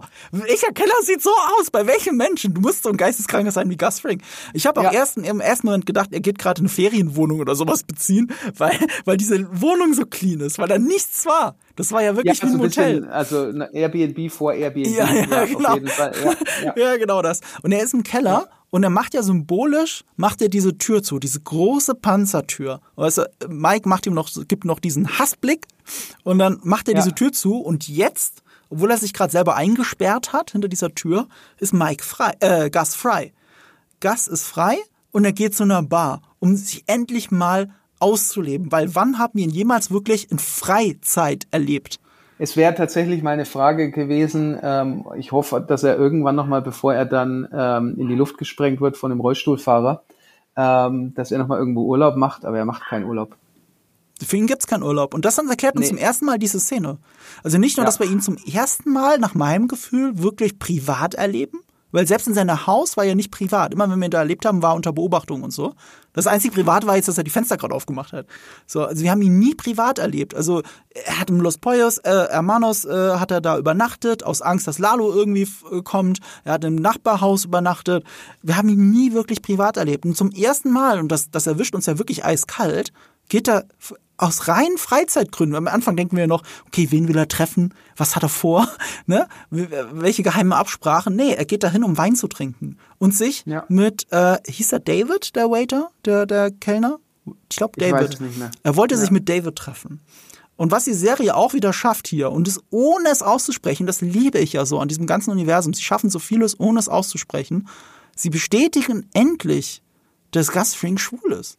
Das ja. war ja etwas, was als Fantheorie irgendwie immer im Raum war. Weil war Max jetzt wirklich nur sowas wie ein Bruder für ihn? Oder war das eigentlich sein Geliebter? Das, hatte, das hätte so viel mehr Sinn ergeben, auch mit diesem Brunnen, dem er ihn widmet. Er hat mir ja quasi eine kleine Stadt gewidmet, wenn du so willst, ein Dorf. Es passt einfach so gut. Es passt ja. einfach so gut. Ja, und das musst du auch erstmal wieder, das musst du auch erstmal wieder hinbekommen, ähm, das so zu schreiben, dass das, also genau, wie du sagst, die Theorie ähm, und ähm, das dann so in die Serie einfließen zu lassen, dass du äh, nie den Eindruck hast, das ist jetzt aus irgendwelchen ganz anderen Gründen da, da drin. Und da tun sich ja ganz viele ganz schwer, ähm, generell bei Diversität ähm, äh, das so zu integrieren, dass es nie künstlich wirkt. Ja. Dass es einfach so wirkt als das, was es sein muss normal. Mhm. Und auch das, also selbst solche Themen, also die können, sie können einfach alles. Sie können einfach alles. Ähm, und ähm, ja, es sind nur noch, ich glaube, mhm. sechs Tage haben wir ja. noch. Ne? Dann geht's, dann geht's weiter. Und es ist keine Agenda. Es ist ja nicht eine Agenda, sondern es passt zur Figur. Es erklärt, warum sie handelt, wie sie handelt und warum passiert, was passiert. Weil diese Hierarchie, dieses Blatt vor Blatt, warum haben sie Max erschossen? Ja klar, sie sagen, oh, wir brauchen ja nur den einen. Ne? Also wir brauchen ja. von den Zweien ist Max unnütz und nur Gas nützt uns was. Also ja. schieß, erschieß mir den anderen. Wenn alle Kartelle ihre Deals immer so machen würden, dann wären sie nur halb so groß, weil die Hälfte wird ja erschossen. Wie viele ich glaub, Leute? Hälfte, ich ja. glaube, die Hälfte wird erschossen. okay, stimmt. Die ja. Hälfte wird erschossen. Das ist ja Lalos ja. Lebensziel. Man wird ja eh erschossen, Hauptsache man hat eine gute Zeit bis dahin. Das, ja. das ist ja so, wie Lalo lebt. Ähm, aber er hat das ja als einziger realisiert, weil er eben doch clever ist und nicht blöd. Ja, er hat gelacht. Er hat gelacht, er hat gelacht wie es so kam, wie er sich's gedacht hat. Ja. Ja.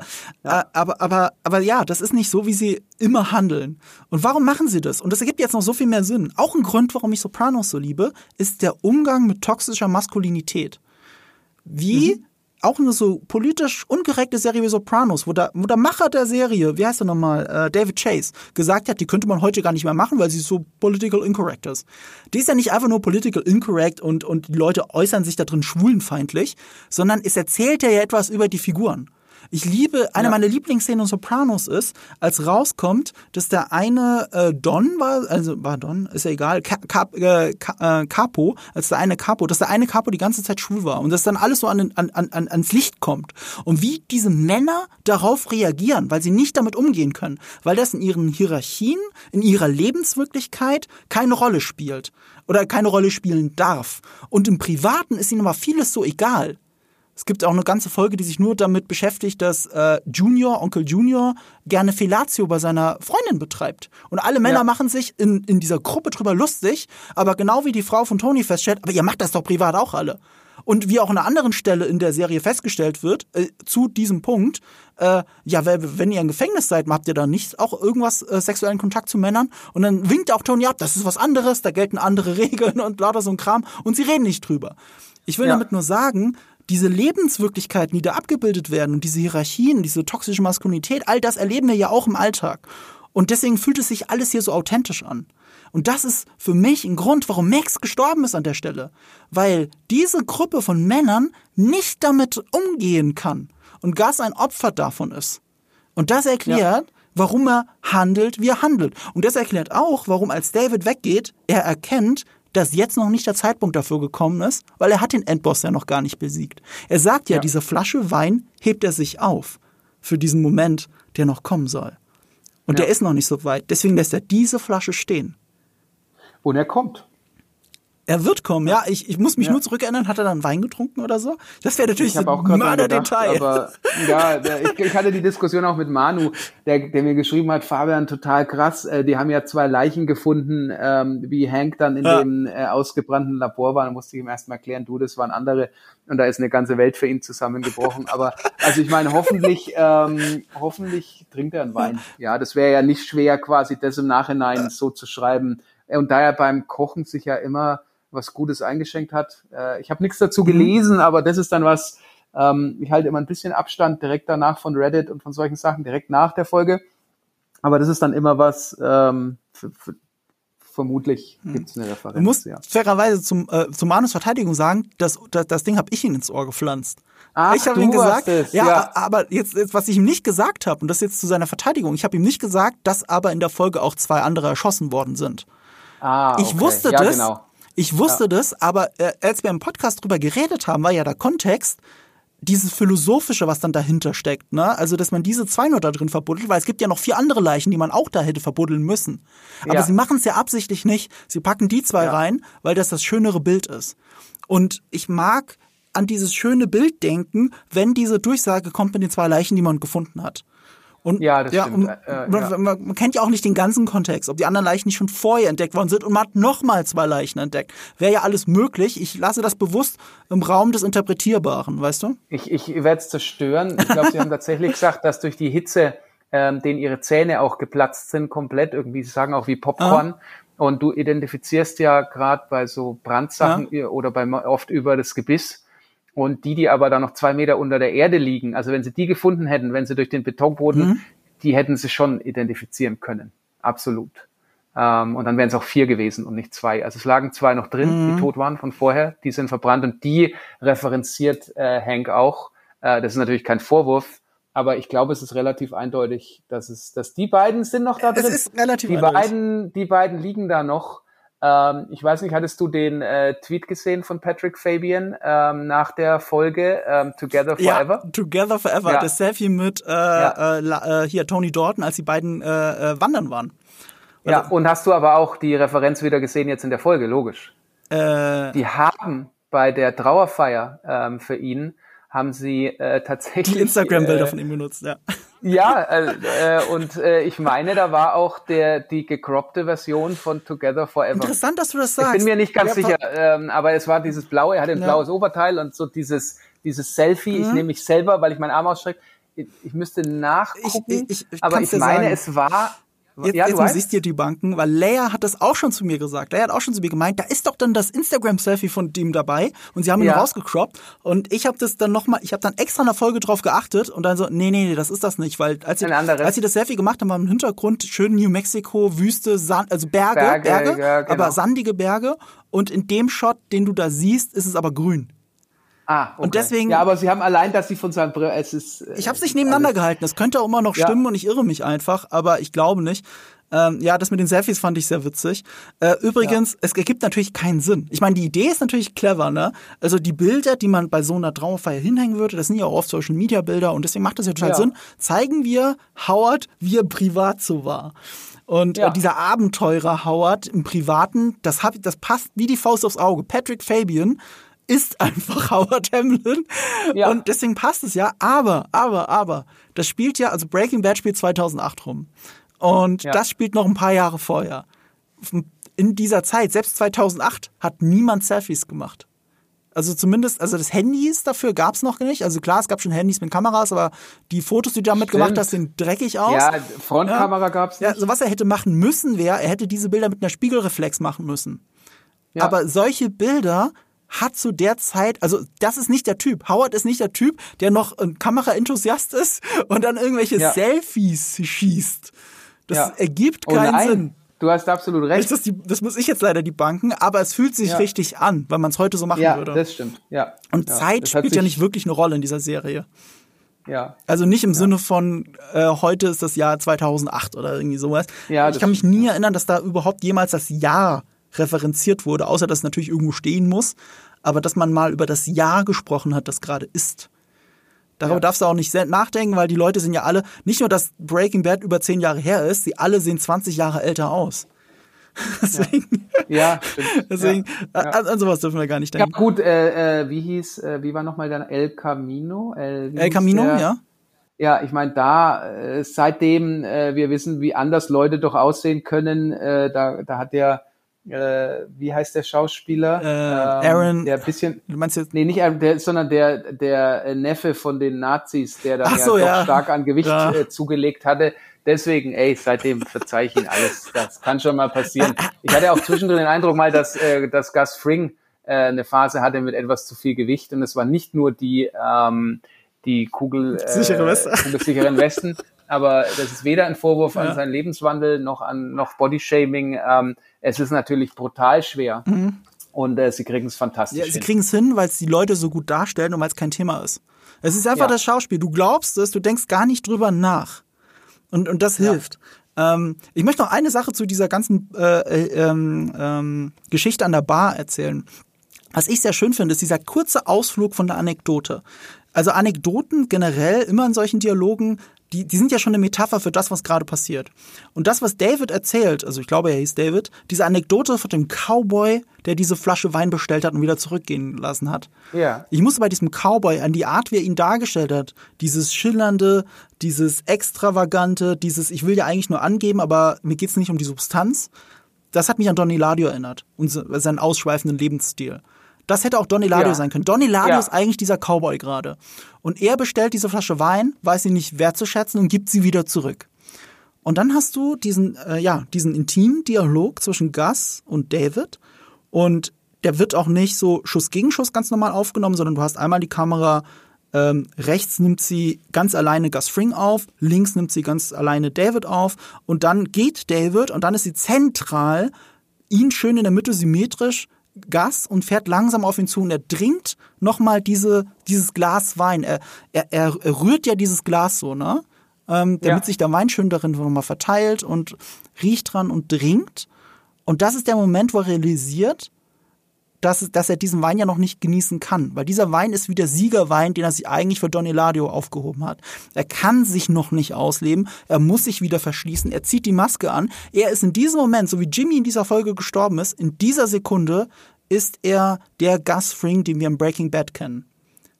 Das war ja. bis zu diesem Zeitpunkt auch noch nicht. Wir dachten es lange Zeit, aber dann war Lalo. Lalo war der, der ihn aus der Reserve gelockt hat. Wir haben gesehen, dass Gus Fring Angst hat, dass Gus Fring nicht der ist, den wir aus Breaking Bad kennen. Er musste erst Lalo töten, um ihn zu, um zu dem zu werden. Und das realisiert er in diesem Moment und dann lässt er diese Flasche Wein offen stehen und geht. Und damit benimmt er sich genau wie der Cowboy. Er lässt ja die Flasche zurückgehen. Und er hat ja. ihn auch nur probiert.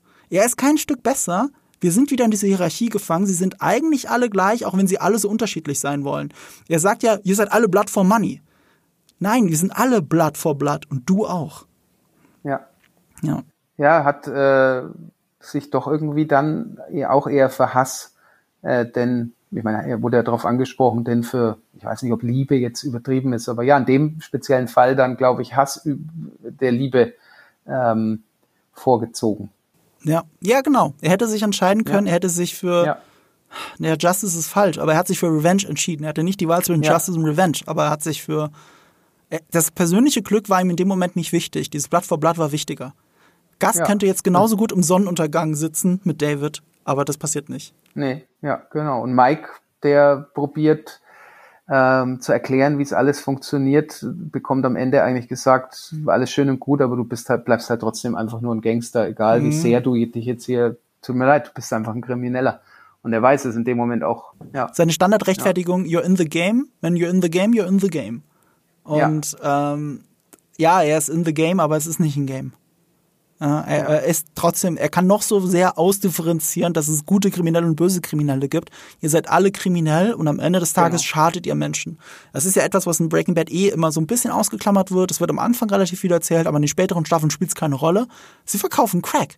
Das ist mit die schlimmste Droge, die du eigentlich verkaufen kannst. Du vernichtest Leben. Aber damit. Walt sagt doch, es wird keiner mehr sterben. Kein einziger. Ende aus. Ja. Ja. ja. ja. Ja, lass uns, lass uns äh, wir waren ja schon bei der Trauerfeier, lass uns das noch kurz aufarbeiten, dann sind wir auch schon fast am Ende. Ähm, was ich sehr schön finde, das war. Ist nicht auf, das ist nicht aufzuarbeiten. Also, wir können drüber sprechen, aber es ist nicht, es ist nicht aufzuarbeiten. Ja, äh, sorry. Ja, es ist für niemanden mehr aufzuarbeiten. Jetzt überleg dir mal, ähm, du stirbst so, ja.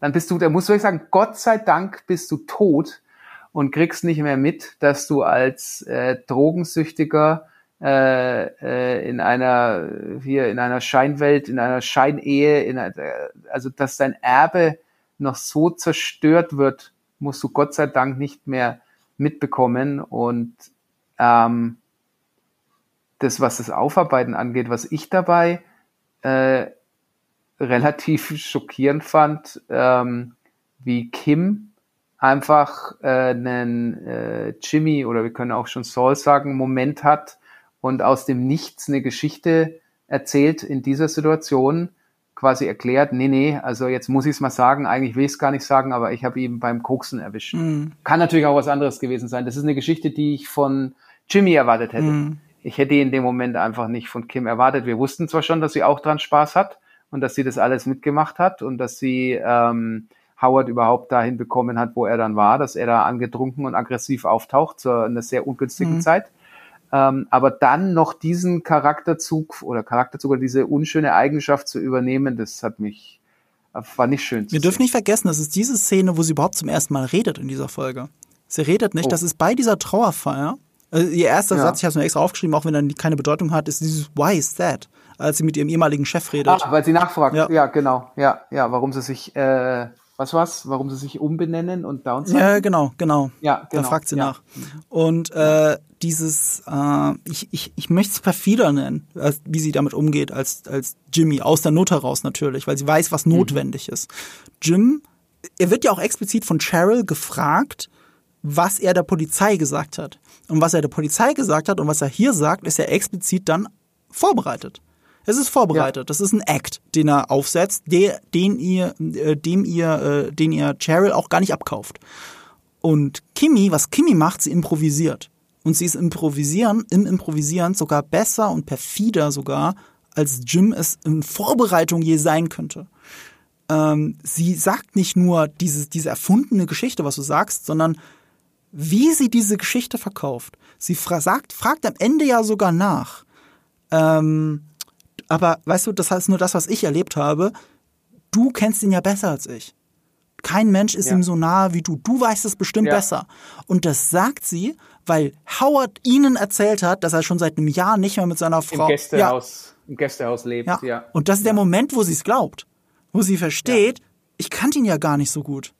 Und auch wenn sie es Ja. nicht zugibt, Kim weiß das in dem Moment. Sie nutzt dieses Wissen aus, um einer Frau, die eh schon leidet darunter, auch wenn es ihr zukünftiger Ex-Mann gewesen ist, ist noch mehr, noch, diesen Dolch noch mehr ins Herz zu rammen.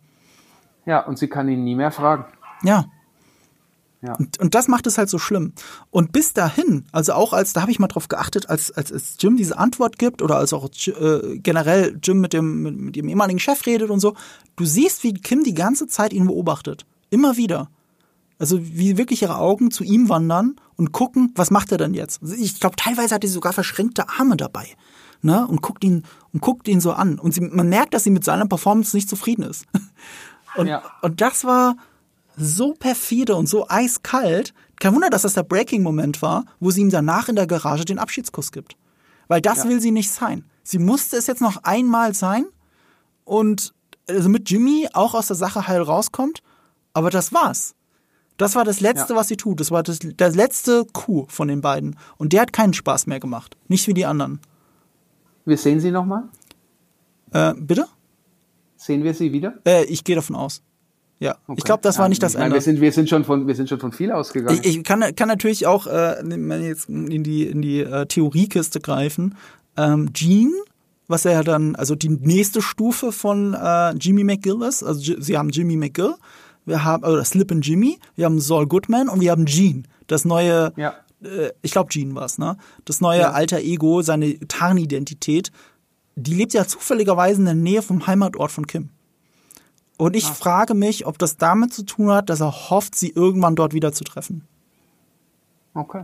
Ja. Also auch, ich wusste das nicht, ja, okay. ja, sie, äh, sie, sie trägt, glaube ich, ein, äh, ein Sweatshirt von der Uni, von dem Ort. Und Ah, äh, okay. ich glaube, man sieht das in diesen Flashbacks mit ihrer Mutter, äh, ein Nummernschild oder so. Oder sie erzählt auch davon von ihrer Zeit in der Schule. Das war aber, glaube ich, auch mal eine Lügengeschichte, das darf man auch nicht für voll nehmen.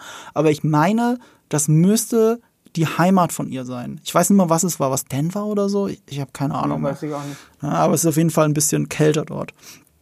Und äh, ich glaube, da kommt sie her aus dieser Gegend, aus dem mittleren Westen Amerikas. Und äh, deswegen gehe ich davon aus, dass es noch irgendwie, ich sag nicht, dass es ein Happy End geben wird, aber es wird richtige Closure geben, weil das war nicht Closure zwischen den beiden. Ja. Es, war die, es war der Tod von Jimmy und die Geburt von äh, Saul Goodman, aber es war noch nicht das Ende Ende für Kim. Sich aus einer Beziehung rausziehen. Kim definiert sich ja nicht nur über Saul Goodman. Ich glaube, da kommt noch mehr. Ich bin gespannt. Bisschen nervös auch. Ja, das sowieso. Dieser lange Weg, den sie auch geht. Also wir haben ja auch in dieser Folge nochmal diese Rekapitulation zur allerersten Folge Better Call Saul. Diese Trashcan, die sie zusammengetreten hat. Und da steht ja dann, es gibt, es gibt genau denselben Shot in, in der allerersten Folge Better Call Saul, dass die Kamera so untersichtig an der, an der, an der Can vorbei filmt und er will in diesen Fahrstuhl rein. Und in Folge Ja. 101 hat sie diese Delle, weil er sie zusammengetreten hat. Und, ähm, und jetzt in dieser Folge hast du denselben Shot und er sagt es auch, er adressiert es auch noch, oh, sie haben den, äh, sie haben die Trashcan repariert. Den, ja. We have a new trash Ja. can, irgendwas. Das ja. zeigt uns ja. sehr schön, wie sich die Serie von der allerersten Folge bis zu diesem Moment gewandelt hat, was da alles passiert ist. Sinnbildlich anhand von einem scheiß Mülleimer. Und wenn du dir die allererste Folge anschaust, ich habe das irgendwo auf Twitter gelesen, ich habe jetzt nicht nachgeschaut, ob es stimmt, aber auf Twitter hieß es, dass Kim Wexler in der ersten Folge nur zwei Sätze sagt. Ein, als sie, äh, als, als Jim in dieses Meeting reinplatzt und sie sagt irgendwas zu der anderen Person, soll kurz rausgehen oder irgendwie so. Und dann, als sie unten genau vor diesem Elevator stehen und rauchen. Also ich gehe mal davon aus, dass es stimmt. Ja. Lässt sich ja einfach überprüfen, aber es ist länger. Ja, dabei habe ich jetzt die Zeit nicht gefunden, Ja. nochmal die Folge durchzuskippen. Aber da sagt sie auch nochmal einen Satz, ob das notwendig war oder irgendwie sowas oder du kannst das nicht machen und so. Und sie raucht ja, ne? Und ich habe ja schon gesagt, in diesem Moment hatte sie immer was von femme fatale. Und, und es ist auch Ja. so, auch dieses Bild ist sehr symmetrisch wieder, der Elevator genau in der Mitte, aber beide stehen nebeneinander im Halbschatten auf der rechten Seite des, des äh, Fahrstuhls und rauchen, teilen sich diese Zigarette. Und das macht sie ja mysteriös und gefährlich. Und du merkst die zwei zusammen, das ist eine explosive Mischung wo viel daraus entstehen kann, viel Negatives entstehen kann. Und genau das haben wir jetzt erlebt. Und statt dass sie jetzt beide wieder auf einer Seite stehen und sie im Halbschatten und sie diesen einen Satz sagt, stehen sie beide in, in dieser Parking, äh, in diesem Parkinglot und sie gibt ihm diesen Abschiedskuss in diesem perfekt symmetrisch getrennten Bild und fährt, steigt in ihr Auto und fährt weg und er bleibt zurück. Diese Metapher einfach zwischen dem, was am Anfang der ersten Folge passiert und was hier passiert, das ist einfach genau das, was du sagst. Das ist so gewollt. Das ist Ja. so gewollt. Das ist, äh, selbst wenn es nicht weit vorausgeplant ist, sie haben halt bewusst diese Interpretationsmöglichkeiten in den ersten Folgen immer drin gelassen. Und auch wenn sie nicht genau wussten, wo das hinläuft, weil so war es, glaube ich, auch bei der Serie, sie hat sie hat auch von Staffel zu Staffel entwickelt, ähm, sie greifen auf diese Bildsprache zurück und erweitern es und geben dem Ganzen noch mehr Bedeutung und Bedeutung und Bedeutung. Wenn du Better Call Saul jetzt nochmal siehst, siehst du es auch nochmal mit anderen Augen. Genau wie bei Breaking Ja, werde Bad. ich machen. Also in ein paar Wochen. Ja, ich werde ich werd äh, Breaking Bad rewatchen, glaube ich, wenn die Serie vorbei ist. Da habe ich jetzt irgendwie, jetzt bin ich irgendwie im Loop, jetzt habe ich Bock. Ich darf Wir mir, werden, in einer unend wir werden in einer unendlichen Schleife aus Better Call Saul und Breaking Bad gefangen sein. ja, das, Ja, und dann würde hoffentlich einer mal einen Cut machen, wo er die beiden Serien dann, wo er hin und her springt. Also wenn du dann direkt wenn du direkte Referenzen hast, dass du die gar nicht äh, unabhängig voneinander schaust, sondern also du siehst quasi, wie äh, Walt sich, äh, wie Walt zum ersten Mal mit Gus mhm. zu tun hat und die ganzen und Mike einer macht sich mal die Mühe. Mhm. Und dann schaue ich es mir genau in dieser vorgegebenen Reihenfolge an. So ähnlich wie bei Star Wars, nur komplexer. Du musst es so und so schauen. Das ist, this is the way. Ja. ja du entdeckst ah. halt so viele Sachen dann. Also ich hätte jetzt beim Rewatch, aber ich habe es jetzt nochmal im Internet confirmed, ähm, ich hätte beim Rewatch hätte ich darauf geachtet, ob Saul Goodman zum Beispiel jemals zu ihr I love you gesagt hat. Weil als er das ausspricht, in dieser letzten Szene zwischen den beiden, hatte ich noch das Gefühl, das hat er nie gesagt. Und sie hat es auch nie gesagt. Und es stimmt auch. Sie haben das in dieser Serie nie gesagt. Er hat nie zu ihr gesagt, I love you. Und sie antwortet, ich hätte auch nie I love you gesagt, sondern sie antwortet dann mit I love you too. So what? Und das tut dann nochmal extra weh. Weil so enden viele Beziehungen. Ja, die Menschen lieben Ach. sich noch, aber es funktioniert ja trotzdem nicht. Ja. Und dafür muss niemand erschossen werden, aber wir kennen diese Situation. Und deswegen tut sie doppelt ja. und dreifach weh. Also hoffentlich kennen sie viele von den Zuhörern und Zuhörerinnen nicht. Ja, aber ich, es, ja, machen wir uns nichts ja, vor. Ich befürchte auch, ja, ja. ja.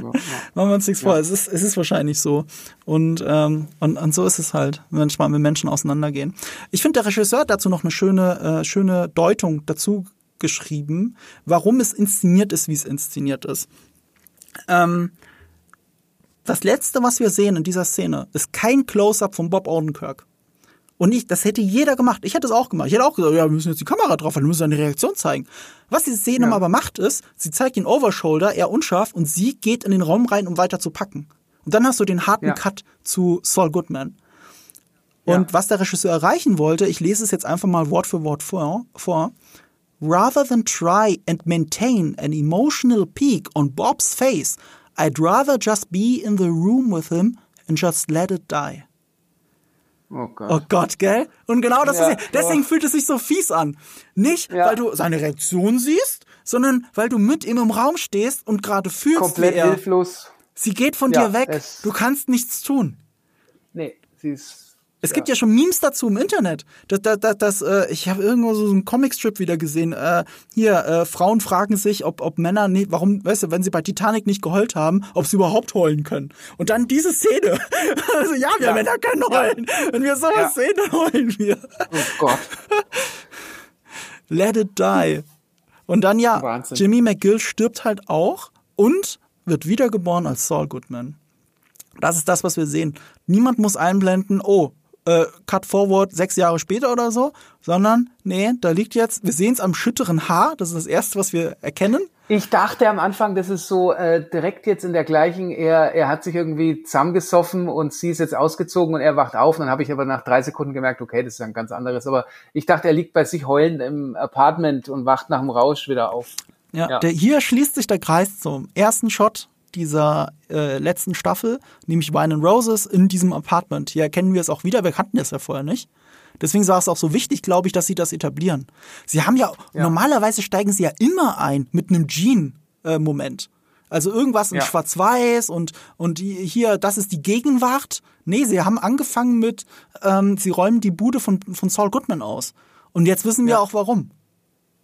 Ja, ja also ja. dann gut vorbereitet, ist einfach fantastisch vorbereitet. Ja, und du denkst irgendwie, ähm, eigentlich denkst du, dass das Unvermeidliche passiert und, und Kim stirbt und am Ende äh, stirbt äh, Jimmy. Stirbt Jimmy. Und das in einem Prequel. Ja. Weil wir ja wissen, ja. Boah, die Farbfigur kann ja sterben, wir wissen ja, wo das ja, hingeht. Dem kann ja nichts passieren, ja. ja. Kim, ja, Kim geht, Jim stirbt, Saul Goodman ist geboren.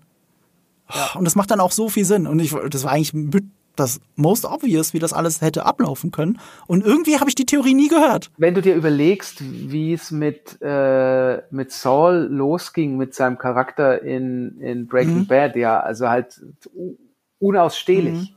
muss man wirklich sagen. Ähm, und wie lange sie jetzt gebraucht haben, um da hinzukommen, sich die Zeit auch genommen mhm. haben, das ist schon krass. Das ist schon wirklich mhm. krass. Und jetzt kann ich es auch jetzt, also jetzt mit der Backstory, ähm, wie du sagst, Rewatch Breaking Bad, ähm, ey, ich verstehe, warum warum es Jimmy nicht mehr gibt. Mhm. Ja, ich verstehe es echt. Ja, und es ist auch so, und das hat mir Leia wieder gesagt, deswegen Credit an sie, es ist so, als würde man aus einem Fiebertraum erwachen. Also was wir ja sehen, ist, er erwacht und diese Trennung ist wie ein Traum gerade. Alles, dieses ganze Prequel-Ding, das war wie ein ja. Traum und er wacht daraus auf und deswegen ist er, wie er ist. Weil er das jede Nacht ja. träumt, weil er genau weiß, was passiert ist, weil sein Leben Revue passiert. Er wacht daraus auf Äh, natürlich ja. hat er nicht wirklich das geträumt. Das, darum geht's ja nicht. Er hat ja vergessen, wie wir ja etabliert haben, äh, um zu heilen, hat er vergessen und hat eine andere Person entwickelt, um sich zu heilen, um davon ja. wegzukommen. Aber ja, es ist, als würde er aus einem Traum erwachen und jetzt sind wir dort. Jetzt sind wir dort, wo wir schon immer waren bis dahin. Und ho, ho, ho. Es ist sogar so, ich meine, ähm, er fährt ja dann ins Büro und dann ist ja diese Freiheitsstatue. Na, ja. und, und wir wussten das ja schon. Wir haben das ja gesehen, das aufblasbare Ding Alles bei den beiden. Bekannt, Wie hießen ja. die zwei nochmal? Ich vergesse immer die Namen. Ach, die, die diese da Dieses Paar, Adresse ja, haben. genau. Ja, ja, ich weiß, Von denen hat er es ja geklaut. Und da ist ja die Freiheitsstatue ja. her.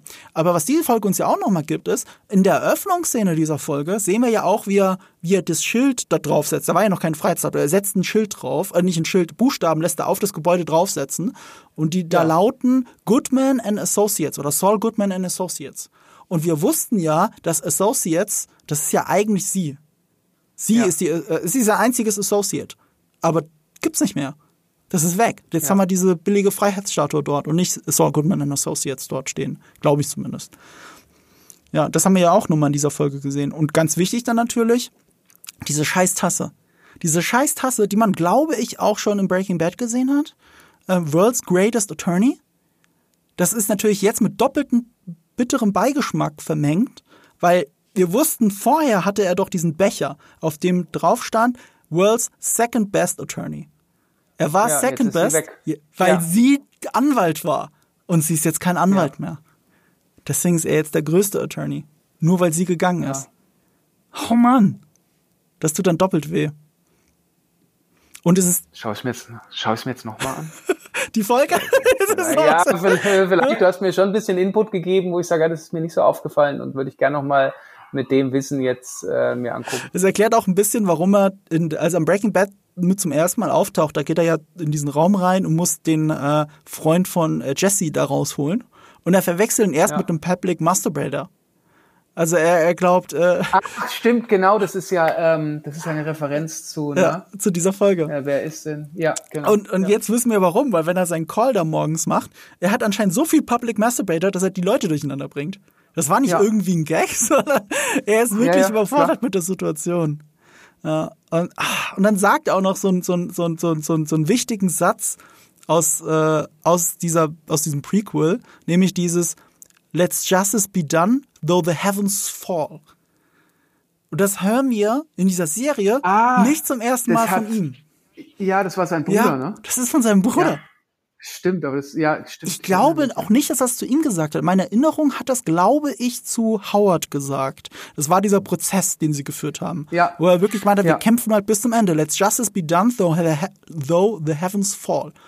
Und jetzt, wo nur noch Jimmy da ist und sonst nie, nee, nicht Jimmy, Saul, nur noch Saul Goodman da ist, sagte das auch. Und er hat diesen Satz garantiert schon mal von seinem Bruder gehört, aber den hat er besiegt, so wie er jeden anderen besiegt hat und so wie er Kim verloren hat.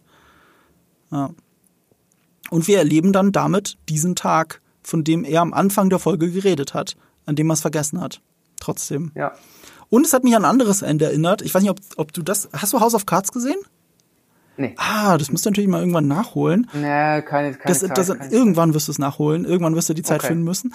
Und die ersten, äh, House of Cards ist so eine Serie, die sehr stark anfängt und sehr, zwei sehr starke erste Staffeln hat. Dann natürlich wird es ein bisschen schwächer und dann gibt es eine fünfte Staffel, die komischerweise nichts mehr mit Kevin Spacey zu tun hat.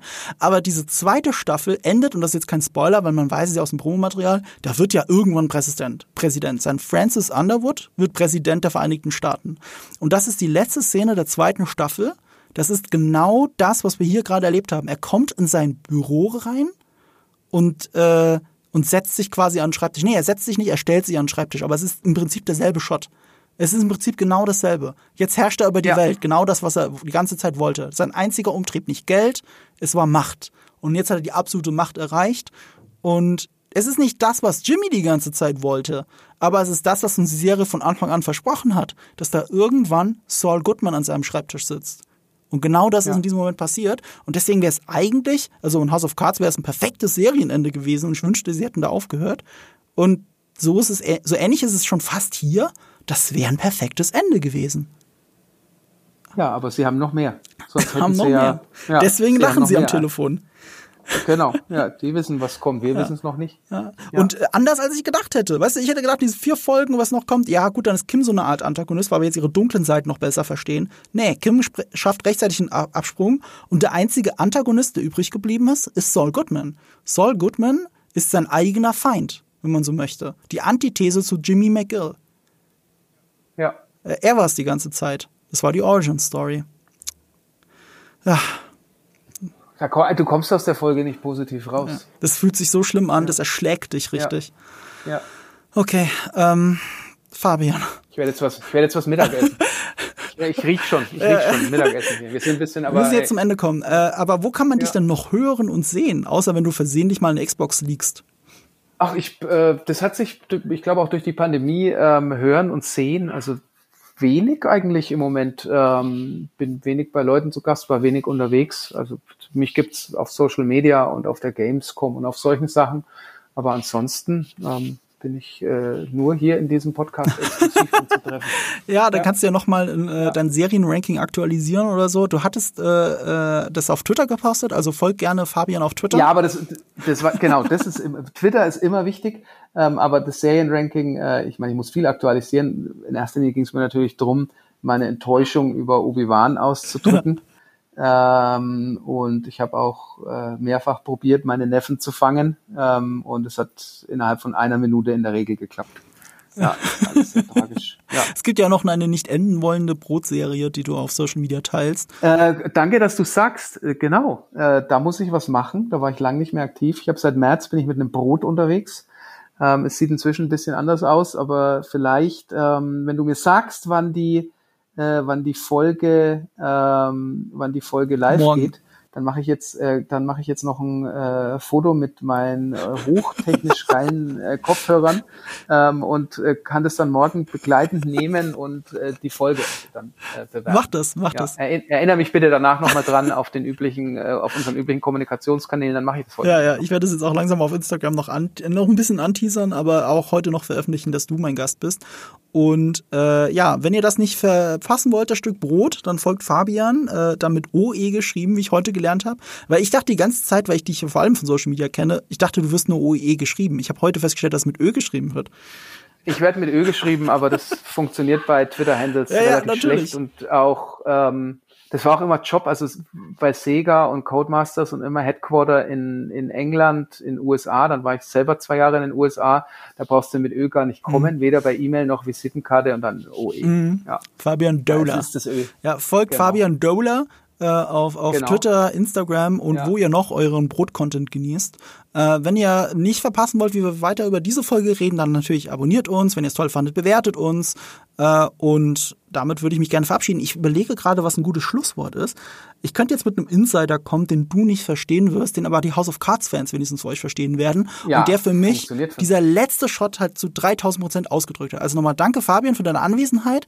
Und ich ende ja, jetzt. Vielen Dank für die Einladung. Dankeschön, äh, bitte sehr. Und ähm, ich ende jetzt wie Francis Underwood House of Cards hätte beenden sollen und wie diese Folge im Prinzip endete.